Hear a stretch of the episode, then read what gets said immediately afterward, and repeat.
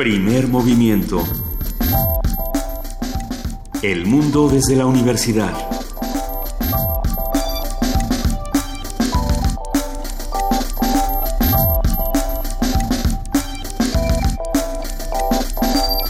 Muy buenos días, son las 7 de la mañana con 4 minutos y ya estamos arrancando con primer movimiento.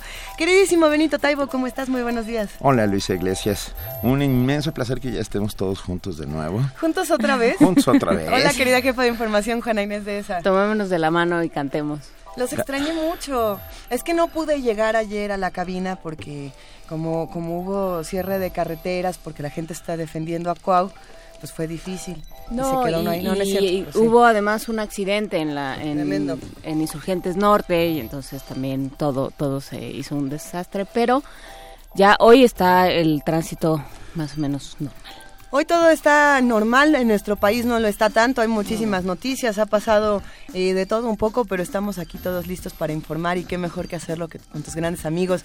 Eh, tenemos un programa bastante nutrido el día de hoy, querido Benito. Así es. Bueno, estamos en Radio UNAM, usted lo sabe, arrancando Dicen- este dicen primer es. movimiento, haciendo comunidad con todos ustedes.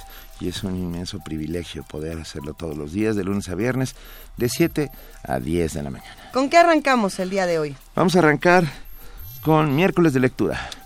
Memorial de Cruces, La Guerra Cristera. Una conversación con Carlos Pascual, escritor, dramaturgo y guionista que nos entrega esta nueva novela después de haber escrito una que a mí me gustó mucho, pero esta está franca, franca, francamente buena. ¿Cuál fue la pasada?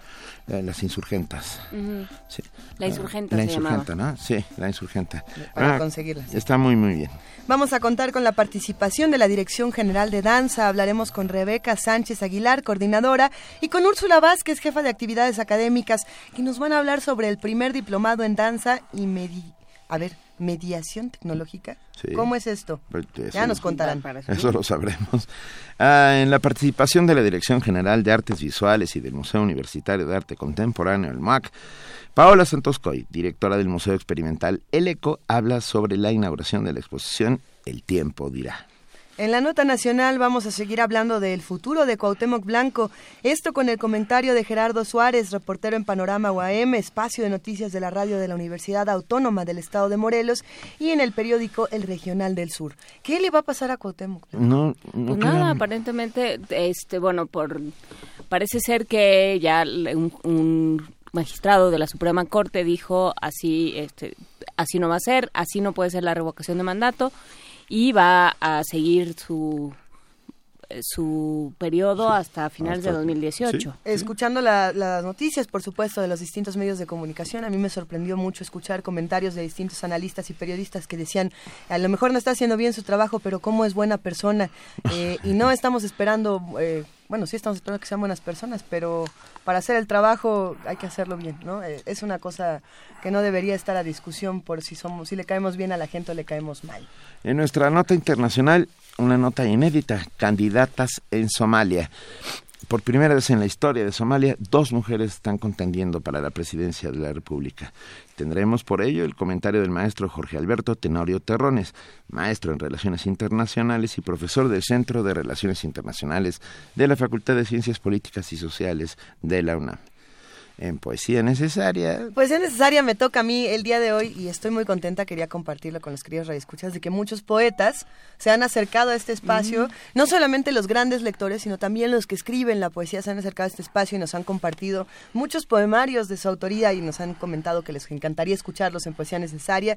Así que revisando las antologías me estoy inclinando, no estoy todavía segura, pero Ahmed Rivera nos mandó uno que está bellísimo y también Guillermo Vega este, este maestro de, letras y además gran escritor. Así que bueno, pues si alguien tiene alguna recomendación, arroba, eh, hashtag poesía necesaria, P Movimiento y en el teléfono 55 36 43 39. Y en nuestra mesa del día, la renuncia de Cartens y sus repercusiones. ¿Qué significa que se haya ido el gobernador del Banco de México y a dónde va? Que esa es la pregunta clave. ¿Y por qué ahora? ¿Y por qué ahora? ¿Y conviene que se vaya en medio de esta crisis, etcétera, etcétera? Bueno, una conversación con el maestro Abraham Vergara, coordinador de la licenciatura en Contaduría y Gestión Empresarial de la Universidad Iberoamericana él estará vía telefónica y aquí en cabina estará Francisco Rodríguez, economista, usted lo conoce. Aquí, aquí entre nos es el primo Frank. Arroba primo Frank para los que quieran saber más en Twitter. Quédense con nosotros porque Primer Movimiento termina el día de hoy con la participación del programa universitario de bioética. Como lo hacemos cada semana, vamos a hablar con el doctor Jorge Enrique Linares, director de este programa, que habla sobre eutanasia y Estado laico, esta discusión que no ha terminado. Estamos en diciembre de 2016, llevamos años discutiéndolo y bueno, pues seguiremos haciéndolo. Sin lugar a dudas. Estamos aquí en el 96.1 de FM, en el 860 de AM y en www.radiounam.unam.mx. Escríbanos, arroba P Movimiento, diagonal Primer Movimiento UNAM. Llámenos al 55 36 43 39. Los invitamos a que se queden con una nota.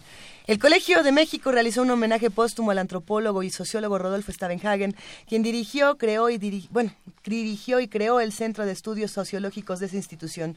Nuestro compañero Antonio Quijano tiene los detalles. El Colegio de México rindió un homenaje póstumo al antropólogo y sociólogo Rodolfo Stavenhagen, fallecido el pasado 5 de noviembre.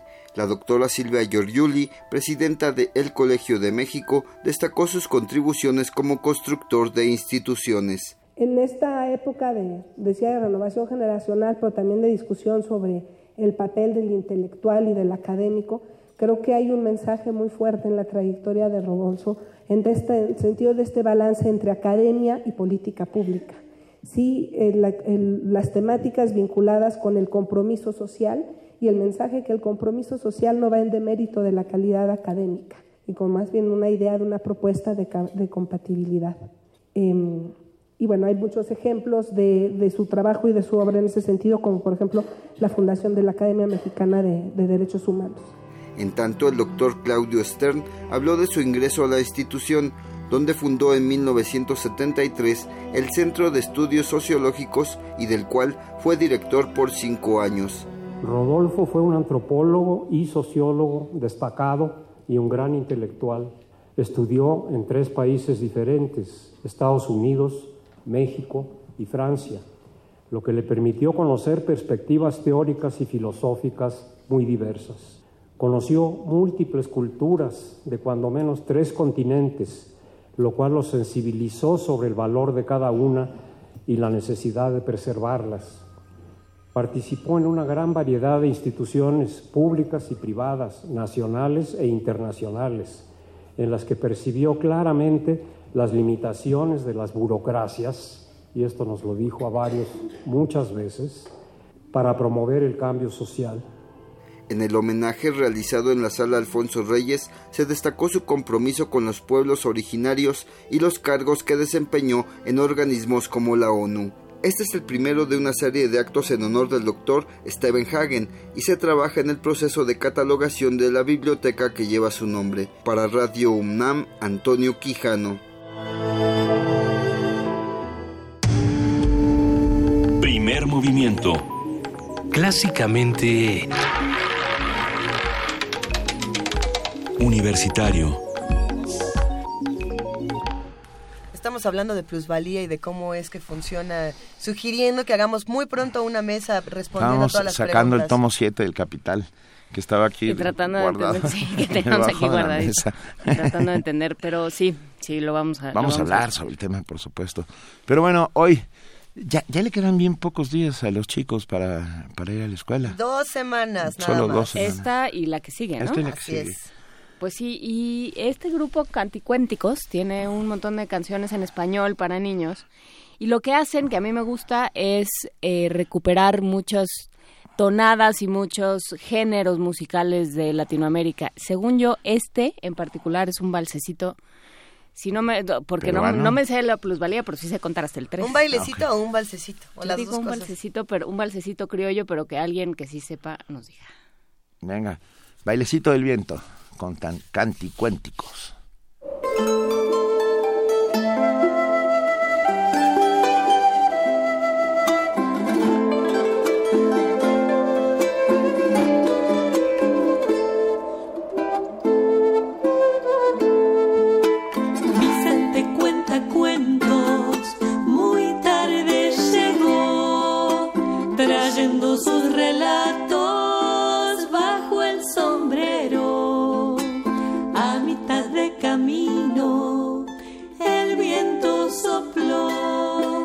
llevándole el sombrero.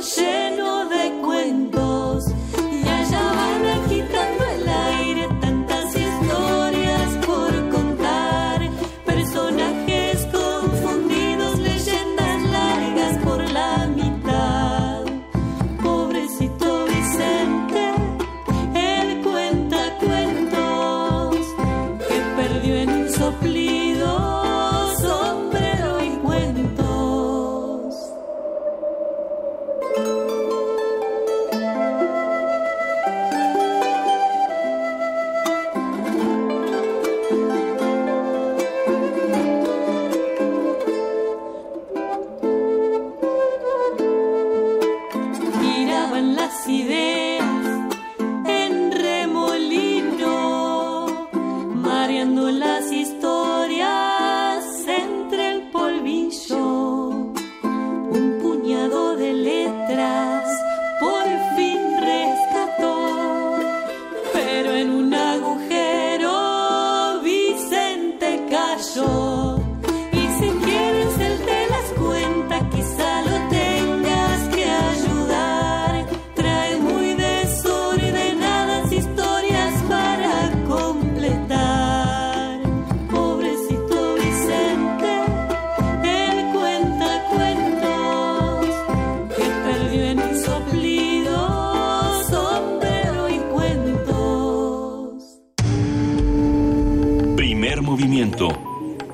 Clásicamente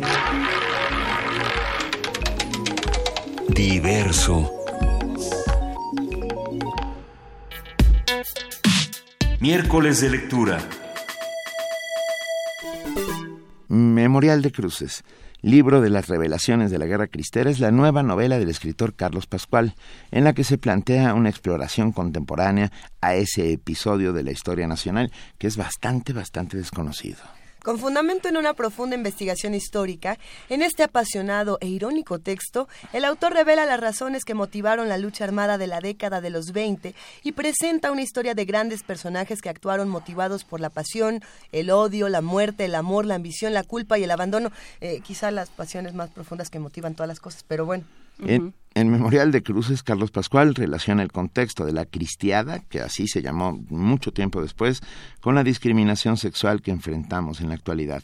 Es una historia puenteada, estoy citando, es una historia puenteada hacia nuestro presente porque busco que el lector actual se pueda ver reflejado, de recordarle que se trata de temas vigentes, como lo vemos en las discusiones en torno al matrimonio igualitario, donde estamos ante una jerarquía eclesiástica asusando a la gente y ante un gobierno incapaz de poner un freno y hacer respetar la ley, dice el autor. Conversaremos, pues, con Carlos Pascual, escritor, dramaturgo y guionista, y nos da un inmenso placer tenerlo esta mañana entre nosotros. Carlos, buenos días.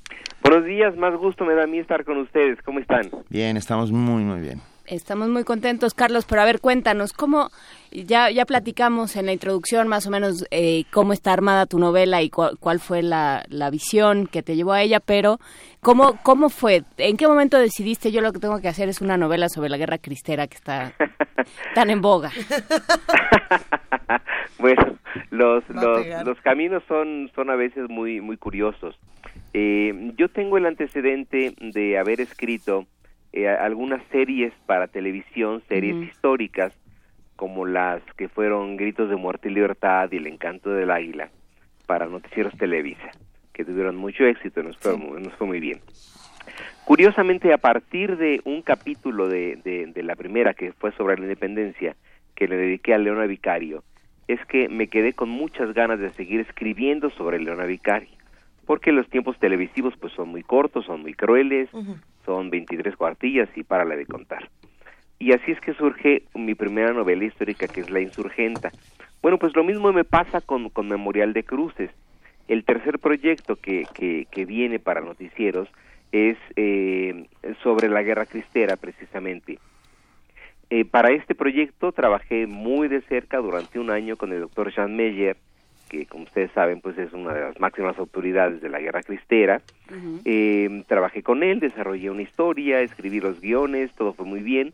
No se han producido todavía, pero bueno, el trabajo y la investigación estaba. Así que platicando de todo esto con mis editores en Grijalvo, en Random House, eh, me dijeron, bueno, ¿por qué no escribes una novela? ¿Por qué no escribes una novela sobre la guerra cristera? Y, y a lo cual accedí con toda la inconsciencia que pueda haber en el mundo. Dije, hombre, claro, pues la escribo, tengo la investigación. Y pues nada, me encontré con un universo inacabable de más información que no que no había revisado. Entonces fue un poco de de, de fueron un poco más de dos años y medio para poder completar la novela. Entonces, en realidad, esa primera esa primera intención de escribir fue una una una petición por parte de noticieros y ya después, bueno, pues ocurrió lo que nos ocurre siempre a los que nos fanatizamos con la historia de este país, que fue meternos y meternos más hasta que sale Memorial de Cruz. Eh, Lo cierto es que cuando hablamos de, de formato para televisión y de literatura, del formato impreso, eh, son, son dos ejes de la imaginación completamente distintos. Eh, cuando hablamos de imagen que nosotros vemos en, en- la televisión, que además es muy diferente a las películas, pero eso ya lo hablaremos después, Carlos, usamos cierto tipo de recursos y cuando estamos haciendo un- una novela histórica usamos otros. ¿Qué se gana y qué se pierde? Y para ti, ¿qué formato es más cómodo o más divertido, quizá lúdico? Bueno, a mí me gustan los dos, me, me, me siento cómodo en los dos, en los dos formatos, entendiendo obviamente las, las grandes diferencias que, que puede haber. Quizá el formato televisivo, eh, pues sí suena a que, a que te constriñe en demasía eh, la, la imaginación o yo qué sé, pero me parece que también, también una, una camisa de fuerza en cuanto a, en cuanto a mm, tiempo, en cuanto a recursos, en cuanto a método, también te sirve para, para, para forzarte a desarrollar eh, con imaginación, con creatividad y, con una buena resolución dramática eh, un, un evento. Y esto cuando, cuando de repente lo aplicas a la, a la narrativa, pues también te ayuda, ¿ves? Y, y me parece que cada vez estamos viendo mm, novelas eh, o obras de narrativa en general, pues más influenciadas por el lenguaje, el lenguaje televisivo.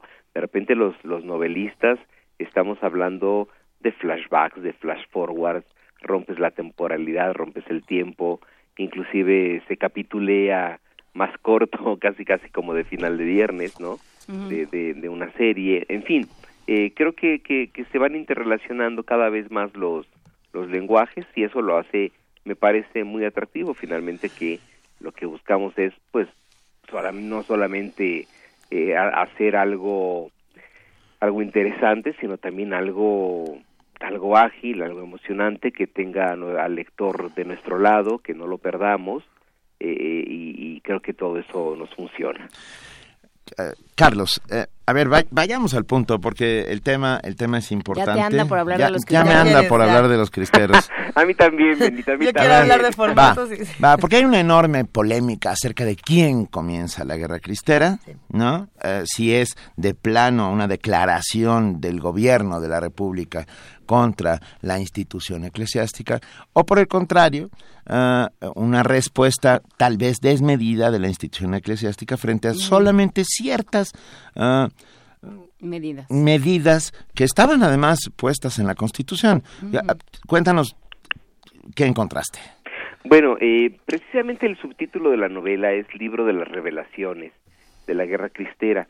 Es un doble juego, tanto por una referencia bíblica, el libro, el libro está estructurado de manera bíblica, en siete sellos, hace una referencia al libro de las revelaciones, al libro del Apocalipsis de San, de San Juan, y también al libro de las revelaciones en cuanto a lo que, lo que se ha encontrado últimamente, o con lo que siempre ha estado, pero de alguna manera nos lo han ocultado, o se ha quedado ahí eh, guardado. La guerra cristera es una guerra muy incómoda para ambos bandos, Ah, pero bueno, sí puedo decir abiertamente que definitivamente es la, la segunda opción que me dices. Es una es una reacción desmedida por parte de la Iglesia a una serie de regulaciones del gobierno que quiere plantear y el gobierno también reacciona a esas reacciones también de manera desmedida. Esto fue una escalada, ¿no? De de, retos, de, de insolencias, de, de a ver quién, quién, quién las puede más y da como resultado la guerra. Pero definitivamente, eh, guste o no, es una guerra eh, propiciada, auspiciada, asusada, financiada, traicionada y perdida por la Iglesia Católica. Sí, y, y por otro lado, la más enloquecida, es la Guerra Santa más enloquecida del mundo, si estarás de acuerdo, Carlos, porque, y te voy a decir por qué, porque era una Guerra Santa donde los dos contendientes creían en el mismo Dios. Sí, es, es, es, es inconcebible, eso lo apunta maravillosamente bien. Un presidente que debemos de, de revisitar, que es Emilio Portes Gil.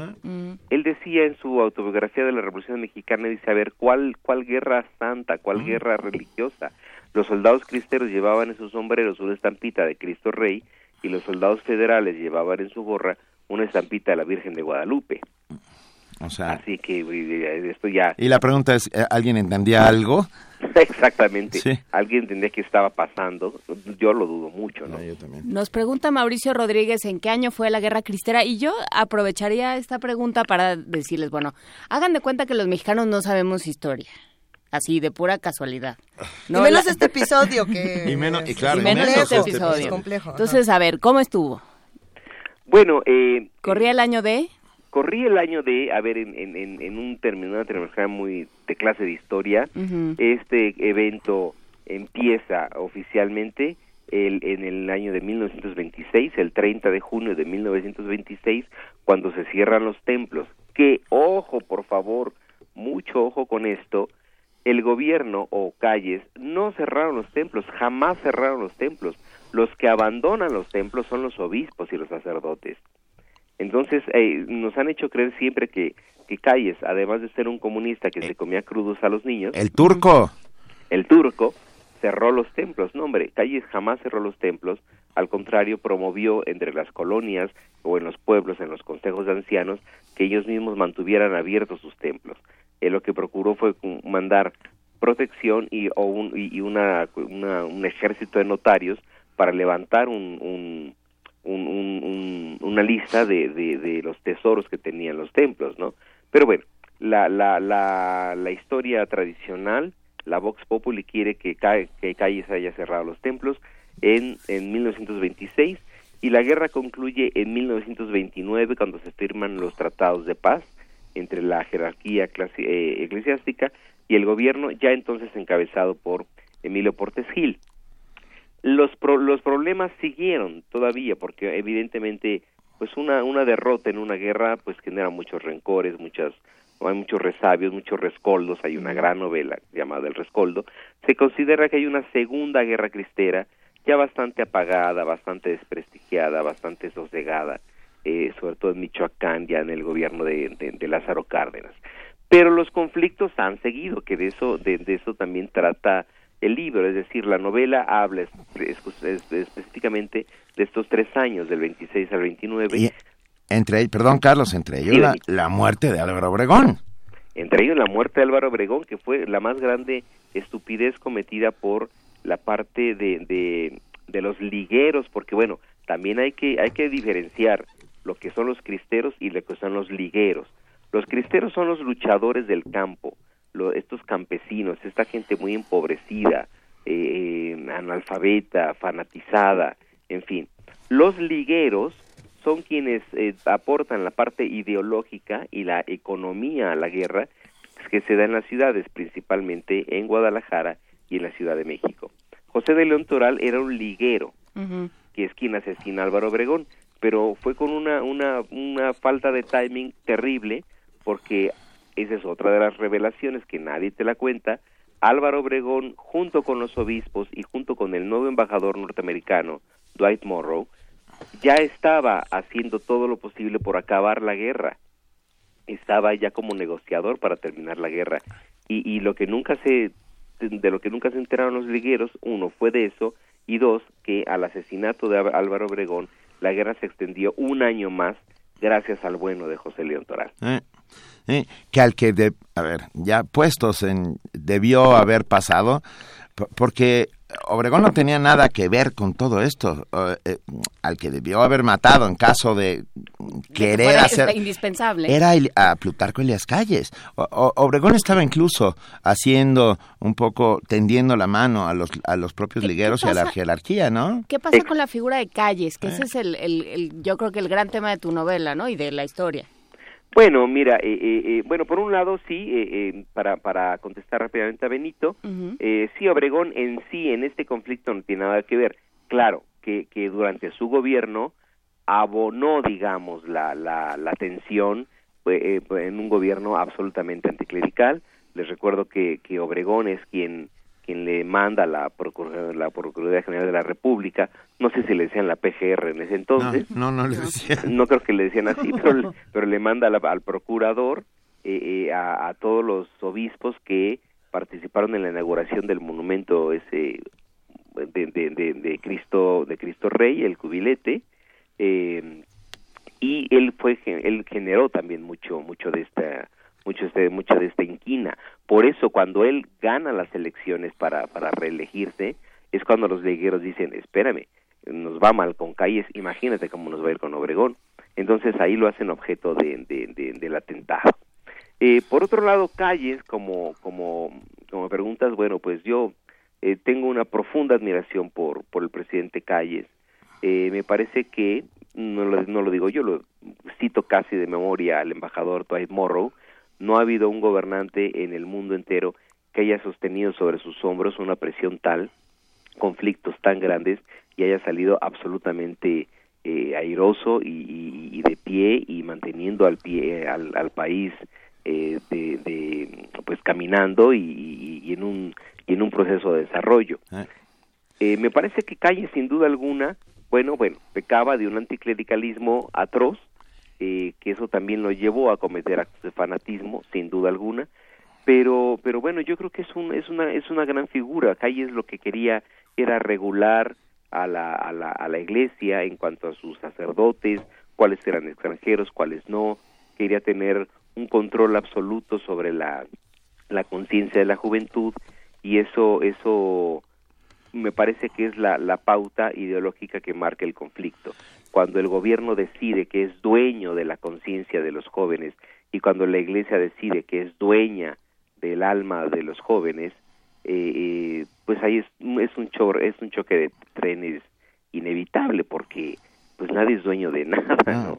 Cien mil muertos. Y sin embargo, y sin embargo, lo, lo que ha capitalizado la Iglesia Católica Mexicana y bueno, el como el alto clero mexicano, lo que ha capitalizado en términos como de, de imaginario, eh, la guerra cristera, ahorita nos escribe Ángel Custodio, dice, dato curioso, la madre Conchita murió en la avenida Álvaro Obregón, que es una cosa Sí, muy bonita. vivía, hombre, pobrecita. llama Karma. Y sin, y sin los biscuits, imagínate. Y sin biscuits. Pero, pero claro, uno es, uno lee La Madre Conchita y entonces si, si creciste en cierto entorno, sabes quién es la Madre Conchita, has oído las historias de la familia que, se, que tuvo que hacer la primera comunión en la clandestinidad, de las misas que se, que se celebraban, de, de la casa metida en la colonia Roma, la casa de las tías que tiene una capilla porque solo ahí se podía oficiar y, y, o sea, porque se oficiaba a escondidas. Claro, Y claro. esta historia de somos perseguidos, mijita, tú no, este, qué barbaridad, los malditos rojos venían por todos nosotros.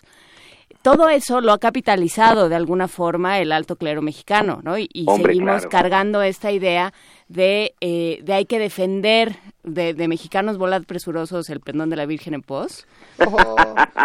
Es un peligro esta Sí, niña. sí, cuídame, no, no, no, es un peligro, Benito, es un peligro. Entonces, bueno, ¿qué hacemos con ese, con esa encono, que- con ese encono que lleva casi ahí. un siglo, ajá, casi un siglo ahí fermentándose? ¿Eh? Yo, yo pienso que, que la mejor manera de, acabar con ese encono, eh, eh, y también lo digo inspirado en una frase de Jean Meyer con la que eh, voy cerrando más o menos el libro, es precisamente el conocimiento. Es no pretender negar lo que pasó, negar, eh, eh, ocurrieron sucesos extraordinariamente terribles, crueles, por los dos bandos. Eh, la guerra es pues, la, la, la, como le digo, la gran alcahueta de la maldad, de las pasiones, del, del, del, desaforo absoluto. Entonces, eh, no podemos negar lo que ocurrió. Hay que conocer lo que ocurrió en los dos bandos, pero no para, para seguir echando culpas, Ah. sino para entender que, que, que, bueno, el fanatismo, sea religioso o sea, o sea anticlerical, no conduce más que a muerte y a, y a destrucción. Sí. Tenemos que entender que los, los luchadores que, que, que perdieron la vida en esta, en esta contienda fueron de los dos bandos y como dice Meyer, los dos bandos pues son for- conformados por mexicanos. Entonces creo que hay que ir cerrando un poco esas esas esas heridas. Eh, Aquí yo siento, perdón Carlos, que el papel más sucio fue el de la jerarquía católica. En el, Pues, por supuesto, en el, claro. sen- en el sentido de eh, tirar la piedra y esconder la mano. Asusaron a sus fieles, los lanzaron a la calle, les, les bendijeron las bombas, ¿recuerdas el tema claro. de las bombas pías? Ellos decían, "Ahí está- aquí está la- esta caja de bombas, la bendigo para que cualquier muerto que produzcan estas bombas no genere un pecado mortal. Bueno, y por el otro lado, eh, por otro, hubo excesos terribles de los dos bandos. Ah, cristeros que cortaban la lengua a maestras y a agraristas. ah, ah, por su parte, Ejército Federal colgando sobre las vías del tren a cientos de cristeros que iban. Es, no, es tan... ¿Estuviste en el archivo Torreblanca?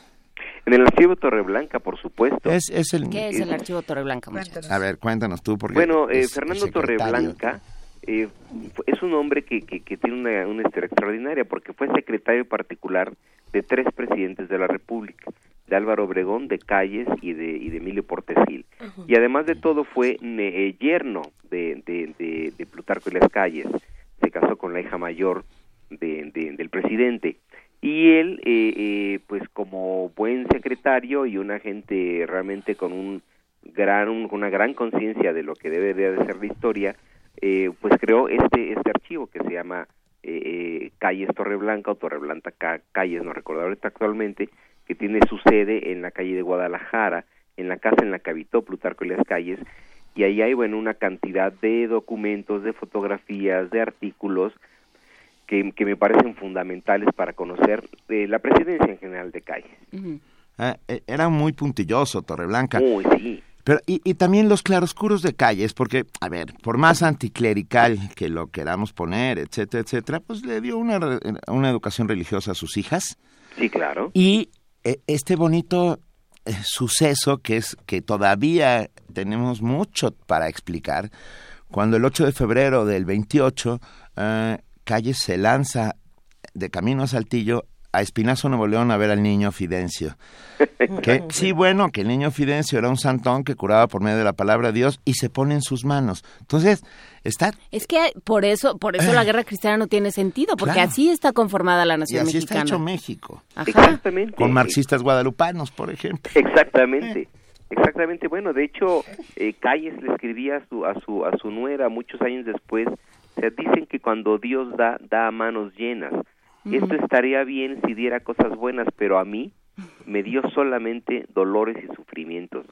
Y volvemos a lo mismo, son los grandes pensadores como, como Juárez, pues que no eran ateos, simplemente querían constreñir los poderes de la iglesia, pero aquí viene la gran perversión siempre de la iglesia, en donde en cuanto persigues o, o- o- o cuestionas a un sacerdote, te dicen, ah, estás cuestionando a Dios, porque yo soy su representante. Entonces, ya cuando mezclas a Dios con la religión, que no es lo mismo, eh, o a Dios con la jerarquía, pues ahí es cuando todo se, cuando todo se desborda, ¿no? Sí, cuando, eh, digamos, las cosas del César se mezclan con las de Dios, ¿no? Y cuando estamos hablando de poderes en esta vida, no en la que sigue. ¿no? O aparecen unos intermediarios que dicen yo represento a Dios y es ahí donde todo... Porque No, César se donde- representaba a sí mismo. Exactamente, ya es donde todo se todo se acaba, porque entonces empieza la manipulación de la fe. Yo en lo personal no soy religioso, pero pero considero que la fe es algo, bueno, por supuesto respetable, pero además muy delicado, muy muy puro. Hay algo que es algo que hay que mantener ahí como como como con mucho cuidado. Pero ya cuando viene alguien de sotana o no eh, que la manosea, la manipula y le dice ve y déjate matar o peor ve y mata por tu fe, ahí es donde ya eh, se me erizan los pelos, ¿ves? Porque eh, viene lo que se llama la guerra santa, y ya cuando le pones el adjetivo santa a cualquier guerra, pues ya todo se, todo se acaba. Sí, sin duda. ¿Quién edita? Perdón, Carlos. Eh, ¿Mis editores o, sí. o la editorial? Mis No, no. Las mis dos. editores- los mis editores son mis queridos Andrés Ramírez y, y Fernanda Álvarez, No, bueno.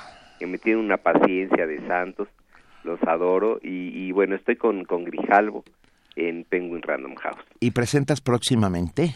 Porque sabemos que estuviste en Guadalajara. Sí, sí, por ahí anduve en Guadalajara esa señorita que tiene sentada al lado me obligó a tomar un martini. Bueno, Yo no te obligué a nada. enfrente. Yo no, No, te obligué no, a no. nada, yo te vi y dije, ahí va un valiente y me, me- se- me Y- quedé muy y me fumigué Yo te saludé en el aeropuerto. en el aeropuerto ya muy, de, es, muy ya muy de salida. Pero bueno, va a haber... los que no nos saludamos en la fila, sí nos saludamos y no nos reconocimos.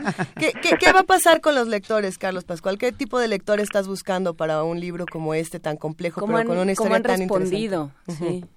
Bueno, me parece que he encontrado un, buen abanico de, de, de- de público, tanto gente adulta como gente joven. Eh, decía mi adorado y siempre venerado Luis Ríos, mi maestro en la, en la facultad, eh, cuando nos leía esos romancillos medievales, dice, lo, lo viejo de tan viejo se vuelve absolutamente nuevo. Y me parece que es lo que pasa con la guerra cristera. Algo que pasó hace ya 90 años, que además ha estado en el closet de nuestra historia durante tanto tiempo, se vuelve un evento completamente novedoso. Y se me ha acercado gente joven para decirme, no tenía ni la Claro, menor idea. ese Es el es eso, tema, eh, ahí- ese es el tema, Carlos. ¿no? Y- y, pues les gusta, les fascina. Y claro, como yo voy en la, dentro de la estructura del libro, voy puenteando, como dije en otra entrevista que ustedes citaron, hacia el presente. En primer lugar, me voy hasta los orígenes, orígenes, orígenes del- de la nación mexicana y cómo empieza este conflicto eterno que es Iglesia-Estado desde los sentimientos de la nación con el general Morelos. Voy, voy, voy, voy rastreando los conflictos hasta la época actual. Hasta tengo, pongo ahí declaraciones de Felipe Calderón, cuyo padre fue cristero, del, de, de Onésimo Cepeda, en fin, de muchísima gente. Abascal. de, de Abascal y todos los, los eh, la- las noticias que, que voy comparando por ejemplo pongo una una una una publicación o un manifiesto que se hace en, en 1873 otro en 1824 que habla en contra de los de los eh, de los protestantes y, y, y que hay que matar a los protestantes y después termino con una nota periodística de mil, del 2012 donde los católicos de Chiapas queman las casas de los protestantes como para dar a entender que bueno eh, sí esto pasó hace muchos años pero los actores que, que participaron siguen vivitos y coleando ahí Sí, están Y, lo, y otra vez, y tienes razón, hubo un montón de excesos de un lado y del otro. Pienso en Tomás Garrido Canaval, en, en Tabasco, ¿no? Sí, Que- claro. Que, su primer acto de gobierno como gobernador electo de Tabasco fue quitar la catedral, piedra por piedra. Y la segunda Sí. es poner en la constitución de Tabasco que, que sí, que la libertad religiosa estaba... eh, dada pues por por ley pero que los sacerdotes deberían ser casados. Todo aquel sacerdote que quisiera ejercer su culto en Tabasco debería estar casado. Entonces, bueno, es cierto que hubo un montón, pero, pero también es cierto que la Iglesia Católica metió esa enorme mano negra y, y que, y que eh, cien mil muertos no se pagan que todavía fácilmente. tenemos ¿eh? que resarcir todo, o sea, tenemos que, re- que encontrar la manera de convivir con la idea de que somos un Estado laico y de que el Sí, sistema claro. de creencias es distinto al aparato legislativo Exacto. y al aparato judicial. Eh, con esa idea tenemos que aprender porque bueno si alguien tiene eh, si alguien tiene influencia poder presencia en este país y en ciertas comunidades por supuesto que es la Iglesia Católica Entonces, bueno sí pero pero en qué términos Sí, claro, bueno, por supuesto. Ah, y, y a mí lo que me preocupa es precisamente esto. Eh, se trata de, mm, de cerrar cicatrices, se trata de apaciguar, pero pero no no no nos dejamos, pues eh, todo esto que hemos estado viviendo en los últimos meses es un gran rescoldo de toda esta de toda esta fuerza que siempre se está jaloneando muy en lo oscurito. A mí lo que me preocupa de repente cuando me dicen, oye, no te preocupa esta gente que sale a gritar eh, en contra del matrimonio igualitario y en contra de los homosexuales y yo pues fíjate que no, no me preocupa, pues ¿qué, qué, qué quieres que diga la iglesia? Es su, es su business, es su, es su ideología. Su pues, dogma. ¿no? Es su dogma, no, no, Sí. no pueden hablar de otra cosa. A mí el que me preocupa es el Estado. Por supuesto, que, que no reacciona, claro. Que que no reaccionan. Me "Señores, preocupan así los no". legisladores que echen para atrás una, una, una iniciativa presidencial por, por estas presiones. Me preocupa que nadie le diga nada a los obispos que salen a las calles a marchar y después a los primeros asesina- asesinatos de homosexuales o transgéneros dicen, al igual que hace 90 años, al igual que hace 2000 años, pues nosotros no dijimos nada. Claro. Nosotros no asusamos a nadie, nosotros no promovemos el odio. Ahí el que me preocupa es el Estado, es como la película esa de dónde está el piloto y dónde está el Estado. Esa es una gran pregunta. Oye, Carlos, ¿vas a presentar próximamente el libro para contárselo a nuestros amigos? Gracias, Benito. Mira, la, la presentación ya pasó, Oh, eh, se, se hizo hace un par de meses eh, con, con mi querido Eduardo Antonio Parra, que me hizo favor de hacer los comentarios, y el querido Ricardo Cayuela. Eh, pero pues ya ves que, que, que se van haciendo de repente como invitaciones para otras presentaciones y yo con todo gusto les estaré dando lata para, para que, que estén- estemos platicando de estas. Hay mucho, mucho, mucho que hablar todavía. Por lo de- pronto suena como un buen regalo de Navidad. por, ej- por ejemplo, Por sí. ejemplo. O- eh, a las tías viejitas no, por favor. Oh, ¿cómo no? ¿Cómo no? Tú no sabes Oye, lo que son mis mi, tías. mi tía viejita es, es durísima. Vive dentro de ti, dentro de Durísima. Bueno, fíjate que yo tengo una tía que odia a los cristeros como muchísima gente, porque los cristeros malvados, ahí es de Irapuato, quemaron el rancho del tío no sé qué, y los cristeros violaron a la tía Chonita, y, y, y bueno, y no, no, no todo es vivan los cristeros, eh, todo es, mucha Eso- gente es como de, eran el mismísimo demonio. Es cierto, había una historia ahí de un general cristero que para un tren, ¿no? Lleno de gente, ah, detiene ese tren y le dice a su lugarteniente, baje a todos y fusílelos. Y el lugarteniente, con, un, con unos poco más de luces que este hombre, le dice, oiga, pero entre ellos puede haber católicos, gente que esté de nuestro lado. Y, y parece ser, de nuevo, y todo esto es una suerte de, de Leyenda. de leyenda, que él le dijo, usted fusílelos porque Dios reconocerá a los suyos. Así es. Conoces Bueno, esta anécdota, ¿no? Sí, por supuesto, por supuesto. Sí, pues es que es, es así, ¿Así? Así es la, la, la, la, la guerra, en, en la, la terrible matanza del tren de la barca, Ajá. que la realizó el padre José Reyes Vega, quien era conocido como el Pancho Villa de Sotana, pues este lo mismo también fue a quemar a la gente viva dentro del tren y cuando le decían bueno pero pues puede haber católicos hay gente inocente él contestó pues no serán tan inocentes que vienen custodiados por soldados federales Claro. Eh. Entonces, pues ya con eso, este, cuando que los soldados iban custodiando el dinero que llevaba el tren, no a los pasajeros, ¿no? Exacto. Pero, pero bueno, pues sí, y, y, y, y- y de esas pues, tenemos tenemos muchísimas, desde las absurdos, desde los absurdos fusilamientos que hacían los soldados desde Carranza, ¿eh? De las imágenes religiosas y sacerdotes, a los soldados cristeros eh, mostrando al- al- en- a la cámara fotográfica las cabezas cercenadas de los soldados federales. Y las orejas, que luego llevaban rosarios de orejas. Que luego, Y luego lleva- exactamente, Eh. llevaban rosarios de, de, de, de- de orejas. Y sí, bueno, excesos por todos lados, ¿no? Eh. El, el primer cardenal mexicano, que fue por supuesto de Jalisco, el cardenal Gaviri, pues era conocido simplemente como Pepe Dinamita. Imagínate. ¿Por qué tuvo que ver en el asalto y la matanza del tren de la barca, no? Y el premio fue hacerlo cardenal. Ah, Carlos Pascual, gran conversación, no sabes cuánto te lo agradecemos. Muchas sigámonos, gracias. sigámonos viendo y hablando y, y cuando haya una nueva presentación nos invitas, ¿no? Claro que sí, Benito, encantado de la vida y el agradecido soy yo porque los escuchamos siempre con mucho gusto y a- en lo personal los, los aprecio enormemente Gracias. y este y pues les, les agradezco muchísimo la atención. Mira, Claudia Angélica dice, buen día, repitan el nombre del autor y del libro, pues sí, tiene sí, ¿verdad? razón. Memorial de Cruces. He ahí para todos los grandes lectores de Carlos Pascual. Muchísimas gracias, Carlos. Libro Muchas de la- gracias. Memorial de Cruces de Carlos Pascual, libro de las revelaciones de la guerra cristera, editado por Grijalbo, Grijalbo, que es. Random House. Les agradezco mucho que estén bien. Un abrazo y nos vamos con música para cerrar esta conversación tan maravillosa que acabamos de tener.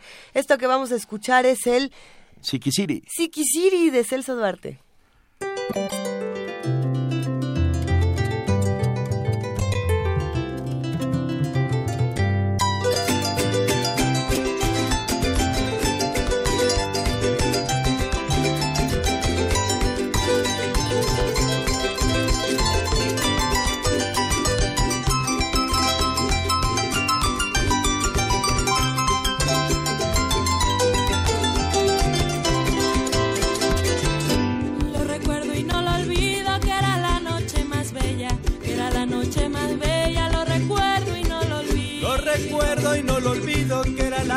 Noche más bella, que era la noche más bella, lo recuerdo y no lo olvido. Hicimos los dos unidos con la luz de las estrellas, con la luz de las estrellas hicimos los dos unidos. Hicimos los dos unidos con la luz de las estrellas, con la luz de las estrellas hicimos los dos unidos. Ay, que sí, válgame Dios, las estrellas en el cielo. Ay, que sí, que sí, que no. Brillan como las espadas. Brillan como las espadas. No le temo al acero. Yo no le temo al acero. La pistola preparada, siendo para el que yo quiero y aunque muera puñaladas.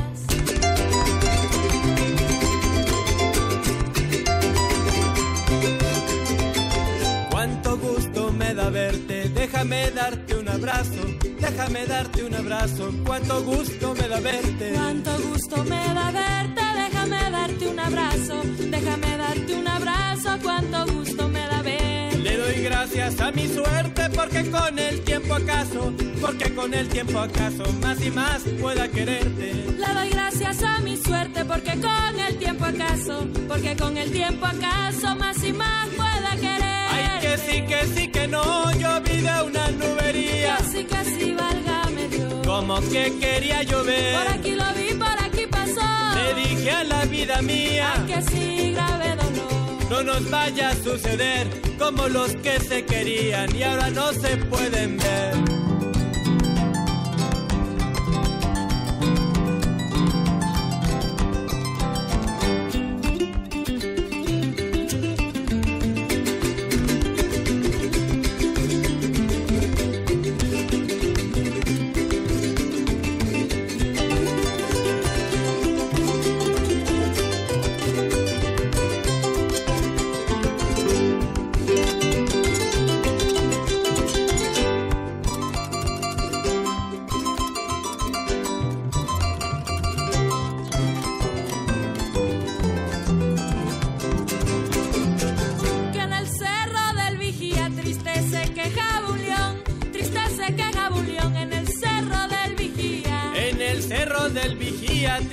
Se quejaba un león, triste se quejaba un león en el cerro del Y vigía. en su quejido decía yo nunca he sido llorón, pero por ti lloraría lágrimas del corazón. En su quejido decía yo nunca he sido llorón, pero por ti lloraría lágrimas del corazón. Válgame Dios, grave dolor, quien fuera como el cocuyo. Quien fuera como el cocuyo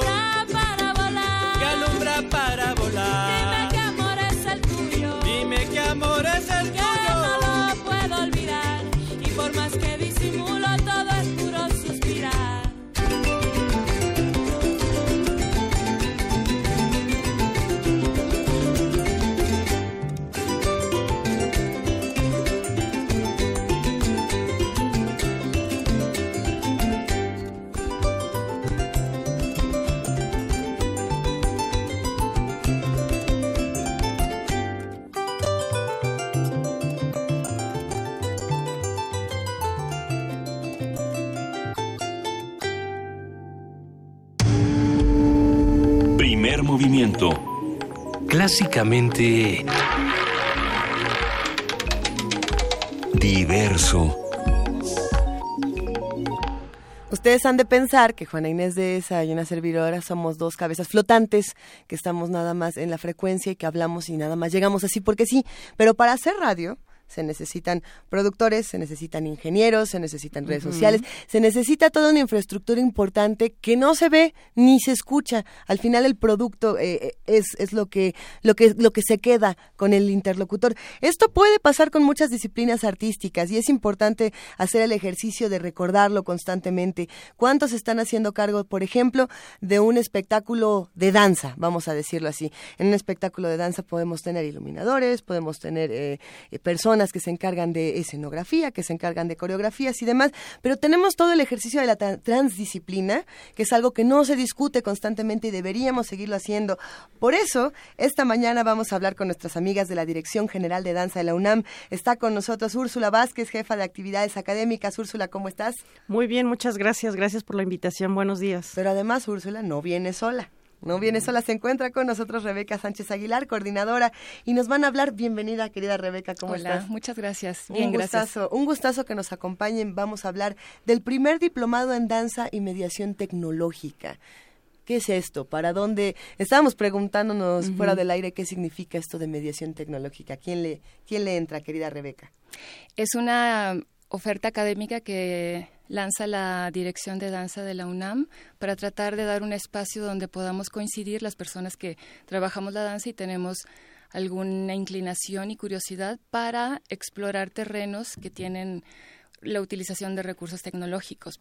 Por ejemplo, la utilización de video o de espacios interactivos para que ocurra algún fenómeno de censo de cuerpo, por ejemplo, que tal vez ya empe- empezamos a ver más opciones que surgen cada vez más frecuentemente y creo que tenemos las escuelas, las, los planes académicos en las escuelas empiezan a sugerir caminos hacia allá pero nuestra nuestra propuesta es tener un espacio tipo laboratorio donde podamos explorar todas las inquietudes en eh, bien arropados y cobijados por expertos, por docentes que tienen mucha experiencia en eso.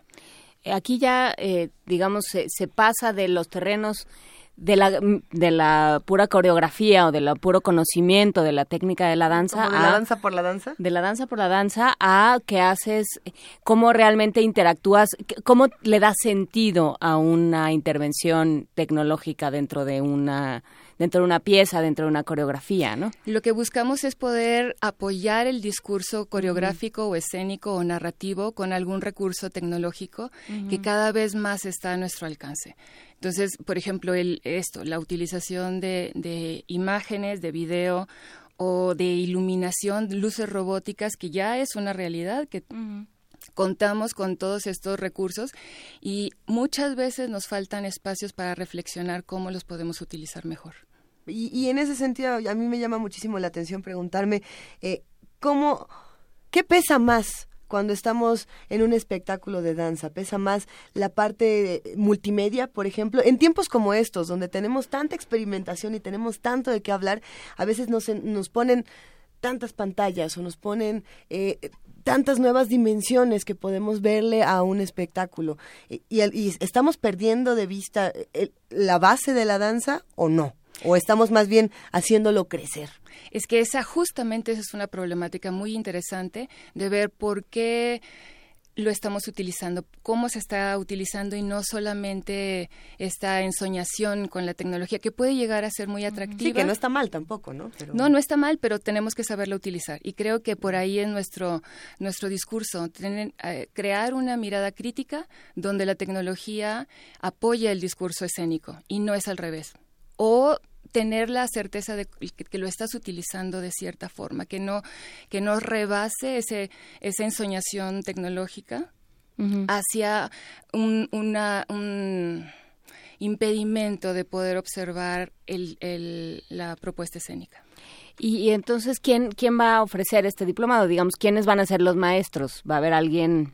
Tenemos cuatro especialistas que cubren, el, el diplomado está construido sobre cuatro ejes, uno es el video, otra es la, el audio, otro es la tecnología y otra es el discurso narrativo, dramático, digamos. Entonces hay un especialista por cada uno, todos ellos han trabajado la danza y esta utilización de los medios electrónicos. Entonces va trabajando paralelamente todos tenemos una, una comunicación constante para cubrir los objetivos, entonces se van entrelazando todos los, la- los contenidos. Una cosa que se ve en el, en el eje de audio, después se retoma en el de video, y hemos ido construyéndolo desde una base teórica y después con ejercicios prácticos y ahora lo hemos llevado hacia un ejercicio escénico que estamos concluyendo ahora. Este diplomado inició en julio pasado. Así es. Hemos estado reuniéndonos cada semana, construyendo un laboratorio escénico en el salón de danza, que es un espacio privilegiado porque es el lugar ideal, está muy bien equipado, tiene todos los recursos necesarios para hacer esta exploración.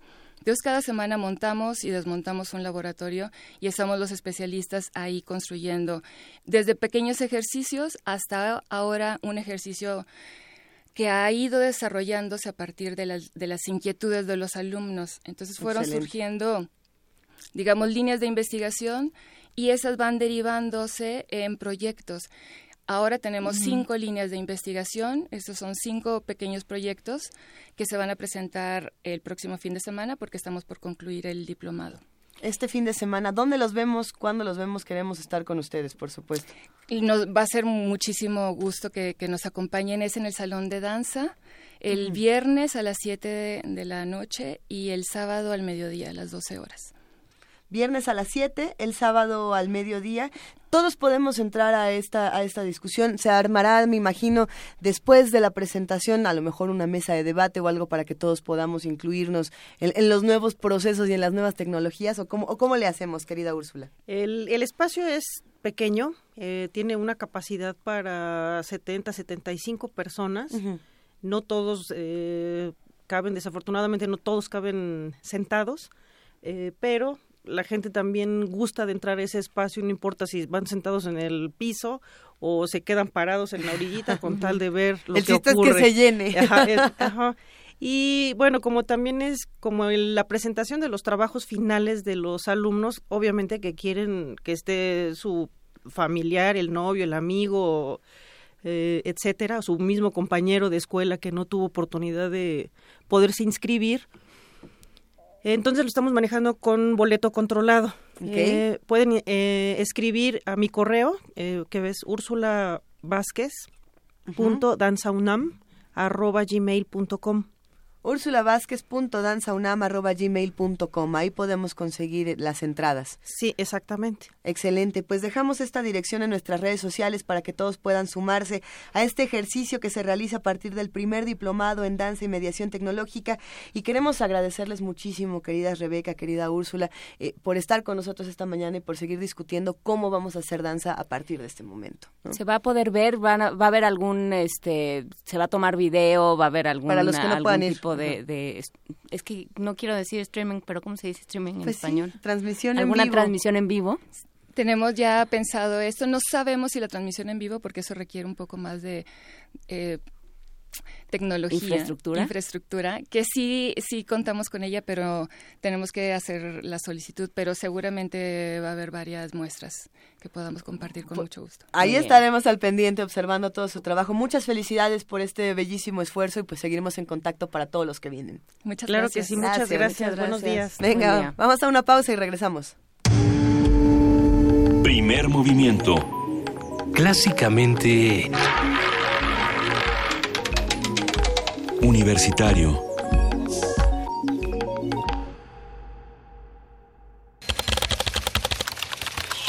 informativo. La UNAM.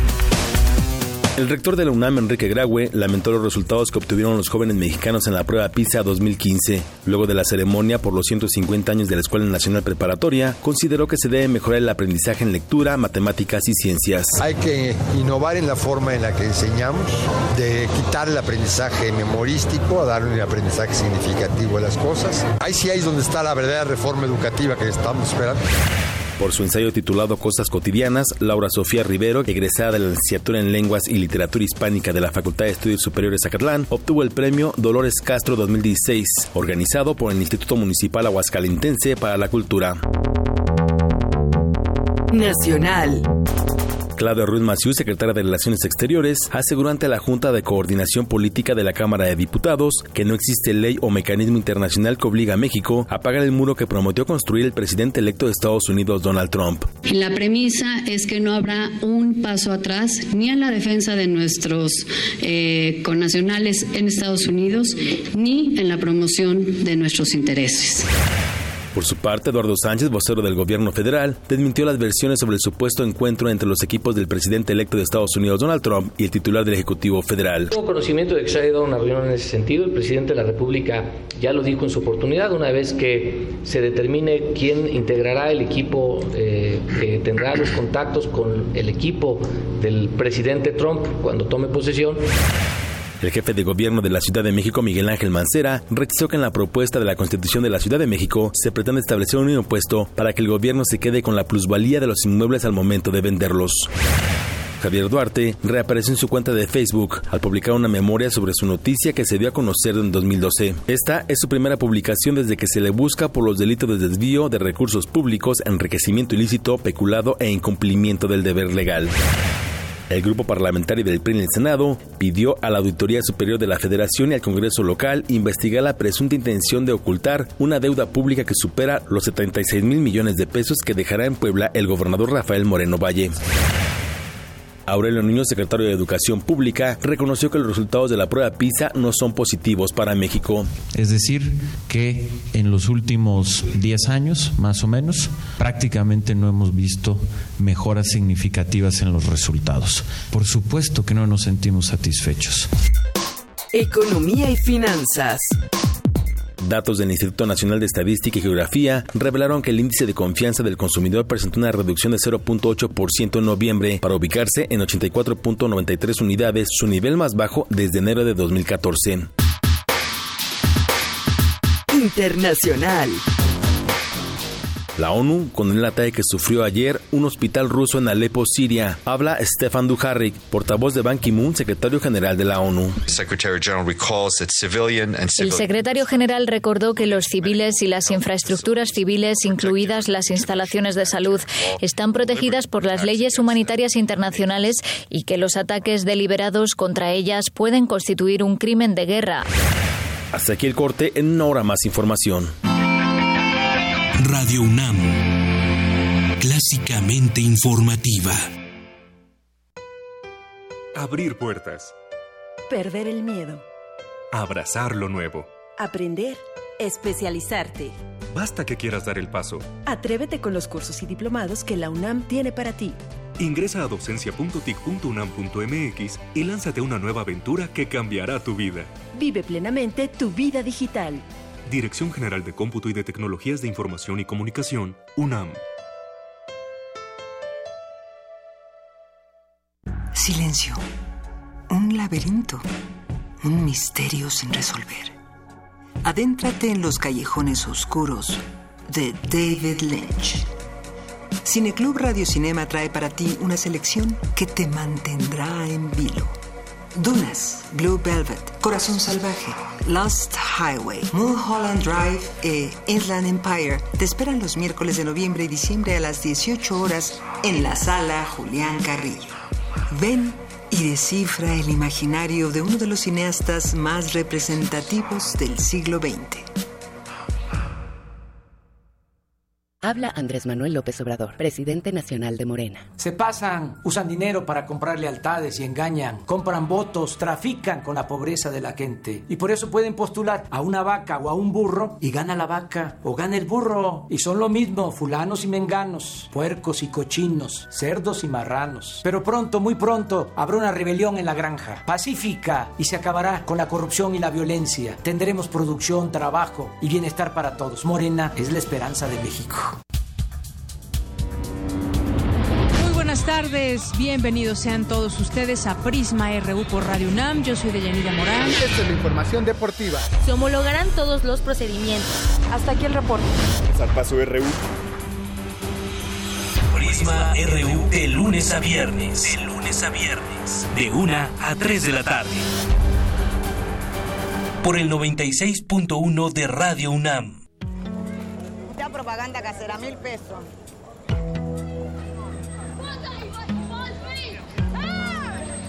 of your country. Accordingly, No importa de dónde eres, qué idioma hablas, ni cuál es tu color de piel.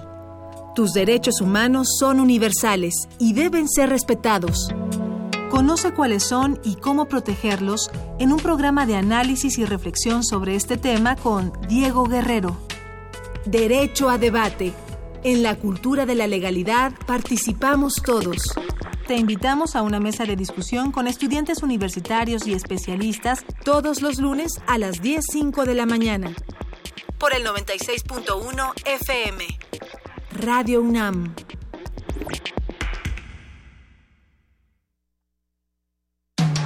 Búscanos en redes sociales, en Facebook como Primer Movimiento UNAM y en Twitter como P Movimiento o escríbenos un correo a primermovimientounam@gmail.com. Hagamos comunidad. Son las 8 de la mañana con 7 minutos y estamos aquí en primer movimiento. Llámenos, escríbanos. En realidad nos han escrito muchísimo. Gracias a todos los que hacen comunidad con nosotros. Ah, en un rato vamos a compartir un poco de todos los tweets y de todo lo que nos han compartido a través de las redes sociales. Pero es momento de que hablemos con nuestros amigos de la Dirección General de Artes Visuales y del Museo Universitario de Arte Contemporáneo, el MUAC. Paola Santoscoy, directora del Museo Experimental El Eco, ¿estás ahí? Aquí estoy. Muy buenos días. buenos días, querida Paola. ¿Cómo has estado? ¿Cómo está el eco? Cuéntanos. Bien, contentos porque estamos a punto de reanudar nuestra programación después de algunos meses de haber hecho trabajos de rehabilitación en el edificio. Estamos ya reanudando y, pues eso nos da mucha emoción. Ahora sí que el tiempo dirá. Así es. ¿Qué, ¿Qué es esto del tiempo dirá y cómo le vamos a entrar todos juntos? Es un proyecto que estamos haciendo en colaboración con una fundación francesa, que se llama Fundación Ricard, y esta fundación desde hace 17 años otorga un premio de arte contemporáneo en la escena francesa. Es, es un premio de adquisición de piezas que después pasan a la colección de un museo público del Centro Pompidou. Y se acercaron a nosotros realmente en un viaje que hicieron a México, se interesaron mucho por, por el lugar, por el eco, por hacer algo en conjunto y siendo que nuestra labor es más producir proyectos nuevos, ir en la dirección de justo de experimentar, de, de ofrecerles a los artistas un contexto único de trabajo. al, al punto que llegamos fue eh, tener una contraparte francesa que no, no es directamente la fundación, sino un co-curador independiente con el que estuve trabajando yo en esta ocasión eh, durante un año. Eh, visité visité allá con él a muchos de los artistas que ganaron este premio y al final elegimos a siete que son los que son parte de esta exhibición y en el caso de la mayoría estamos eh, produciendo piezas nuevas y están interviniendo el espacio del, del museo. ¿De qué, hola, ¿de qué manera, de qué manera, de qué manera se intervendrá el espacio? ¿Tienes ya Sí, hay, hay, por ejemplo, hay un artista que se llama Isabel Cornaro que hace unas pinturas que se llaman reproducciones. Son pinturas hechas con una compresora directamente sobre el muro de los espacios de exhibición, de tal modo que son efímeras, son del tiempo de, de la exhibición. En este caso tenemos una de muy grande escala en el espacio principal del, del eco y son pinturas que están hechas a partir de películas de 16 milímetros que ella hace a partir de otras pinturas que ella misma hace.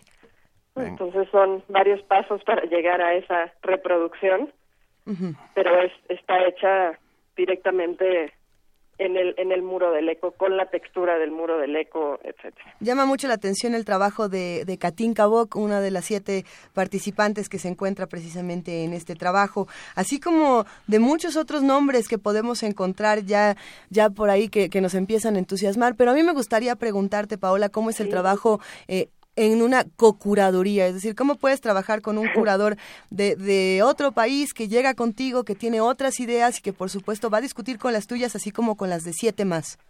Justo, creo que ha sido un, un momento de negociaciones y transacciones y oh, adaptaciones que también creo que el título de, de la exhibición llegó en un momento también en donde ambos nos dimos cuenta que que nos interesaban mucho las biografías de cada artista, como dar, dar importancia a lo que cada uno ha hecho en los últimos años, incluso la biografía del eco, ¿no? De este espacio que, que es muy biográfico en muchos sentidos. O sea que también hablarán con Geritz. También, sí. También hay esa, esas, eh, esos puntos de, de encuentro. Y con Tomás Botú, que es este, este co-curador, en realidad pues ha sido todo una conversación y como decía inclusive hasta ahora hasta el último momento sigue siendo una una negociación ya en el espacio en cuanto a, a dónde colocar las últimas piezas.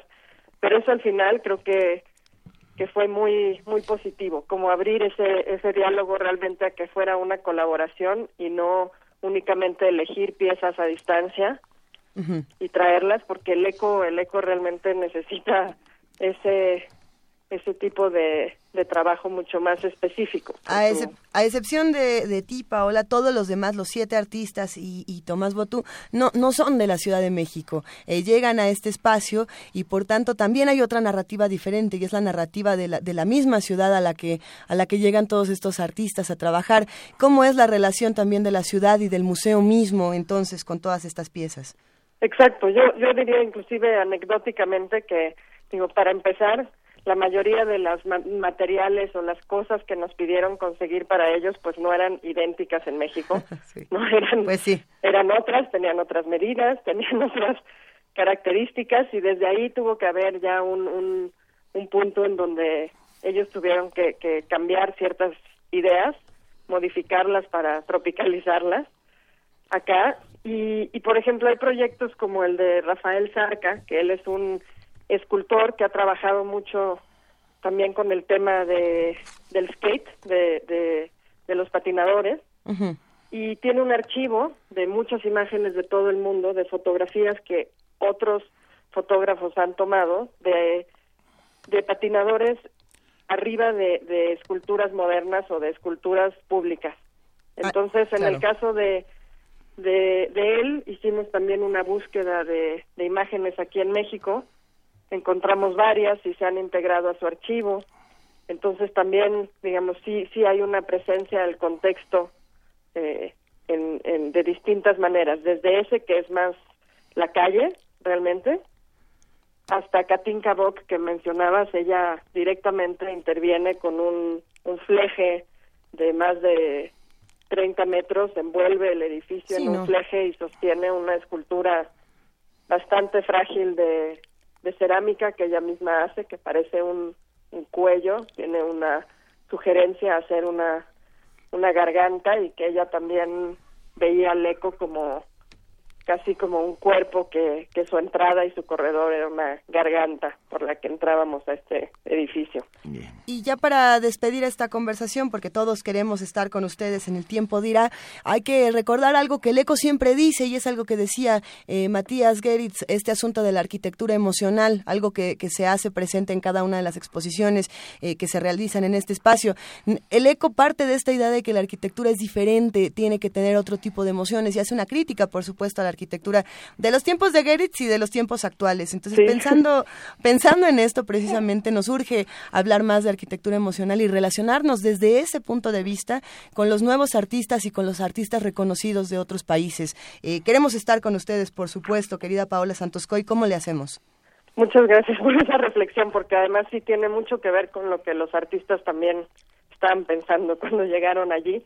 Pero bueno, esto se inaugura este jueves, el día de mañana, a las siete y media. Están todos invitados y va a estar abierto hasta finales de febrero. Vamos a abrir en vacaciones también, a excepción de Navidad y Año Nuevo. Así que hay muchas posibilidades de ir en, horario normal. Es entrada libre. Entonces estamos ahí de martes a domingo de 11 a 6 en Sullivan 43, enfrente del Monumento a la Madre. Venga, ahí estaremos. Te mandamos un enorme abrazo, Paola. Igual otro para ustedes. Gracias. Gracias, hasta luego. Adiós. Primer movimiento. Clásicamente... Incluyente. Nota Nacional. Diputados de la Comisión de Gobernación y gran jurado del Congreso Local de Morelos aprobaron por mayoría comenzar el proceso de destitución del alcalde de Cuernavaca, Cuauhtémoc Blanco Bravo. Según argumentaron los legisladores, el, ex, el exfutbolista falsificó documentos para demostrar su residencia en la capital de Morelos en 2012 y así poder registrarse como candidato en la elección de ese año. Después de dos horas en las que se realizó un recuento de hechos, se concluyó que además de que no es morelense, el actual presidente municipal de Cuernavaca nunca ha vivido en esa ciudad, por lo que la documentación presentada violó la constitución del Estado y por lo tanto, cito, existen elementos fehacientes para destituir a Cuauhtémoc Blanco de su cargo. Sin embargo, el ministro Alberto Pérez Dayán ordenó que Blanco no podrá ser removido de su cargo hasta que la Suprema Corte de Justicia de la Nación dé una resolución. Hoy haremos un análisis de lo sucedido en Cuernavaca, la reacción de los medios y la de los habitantes de la ciudad, que por supuesto el día de ayer se manifestaron para defender a Cuauhtémoc Blanco. Y bueno, todo esto lo vamos a discutir con Gerardo Suárez, reportero en Panorama Guaem, espacio de noticias de Radio Guaem y en el periódico El Regional del Sur. Gerardo Suárez, muy buenos días, ¿cómo estás? Eh, ¿Qué tal, eh, Luisa? Muy buenos días. Un saludo para ti, por supuesto, para Brito y para Juana. Desde Cuernavaca los saludo con mucho gusto para todos los eh, radioescuchas del primer movimiento. Muchísimas gracias, querido Gerardo. Cuéntanos, por favor, de qué se está acusando a Cuauhtémoc Blanco y por qué ahora parece ser que no va a pasar nada. Eh, pues mira, es un tema realmente complicado porque eh, todo esto tiene que ver después de que prácticamente, después de seis meses de haber estado al frente de la alcaldía de Cuernavaca, Cuauhtémoc Blanco anunció su intención de competir por la gobernatura del estado para el eh, proceso electoral del 2018. Esto fue después de que envió una carta, una carta al Instituto Morelense de Procedimientos Electorales y Participación Ciudadana de Morelos, en donde le solicitó los requisitos de elegibilidad indispensables para ser candidato a gobernador. Eh, esta carta, bueno, pues fue a partir de ahí cuando se inició el proceso independientemente de que en las últimas semanas también surgió información de, de una encuesta que al parecer realizó el CISEN y en donde Cuauhtémoc Blanco aparece como eh, quien encabeza las encuestas para también la gobernatura. A partir de ahí se inició ya una investigación eh, por parte de la Fiscalía Especial para Delitos Electorales.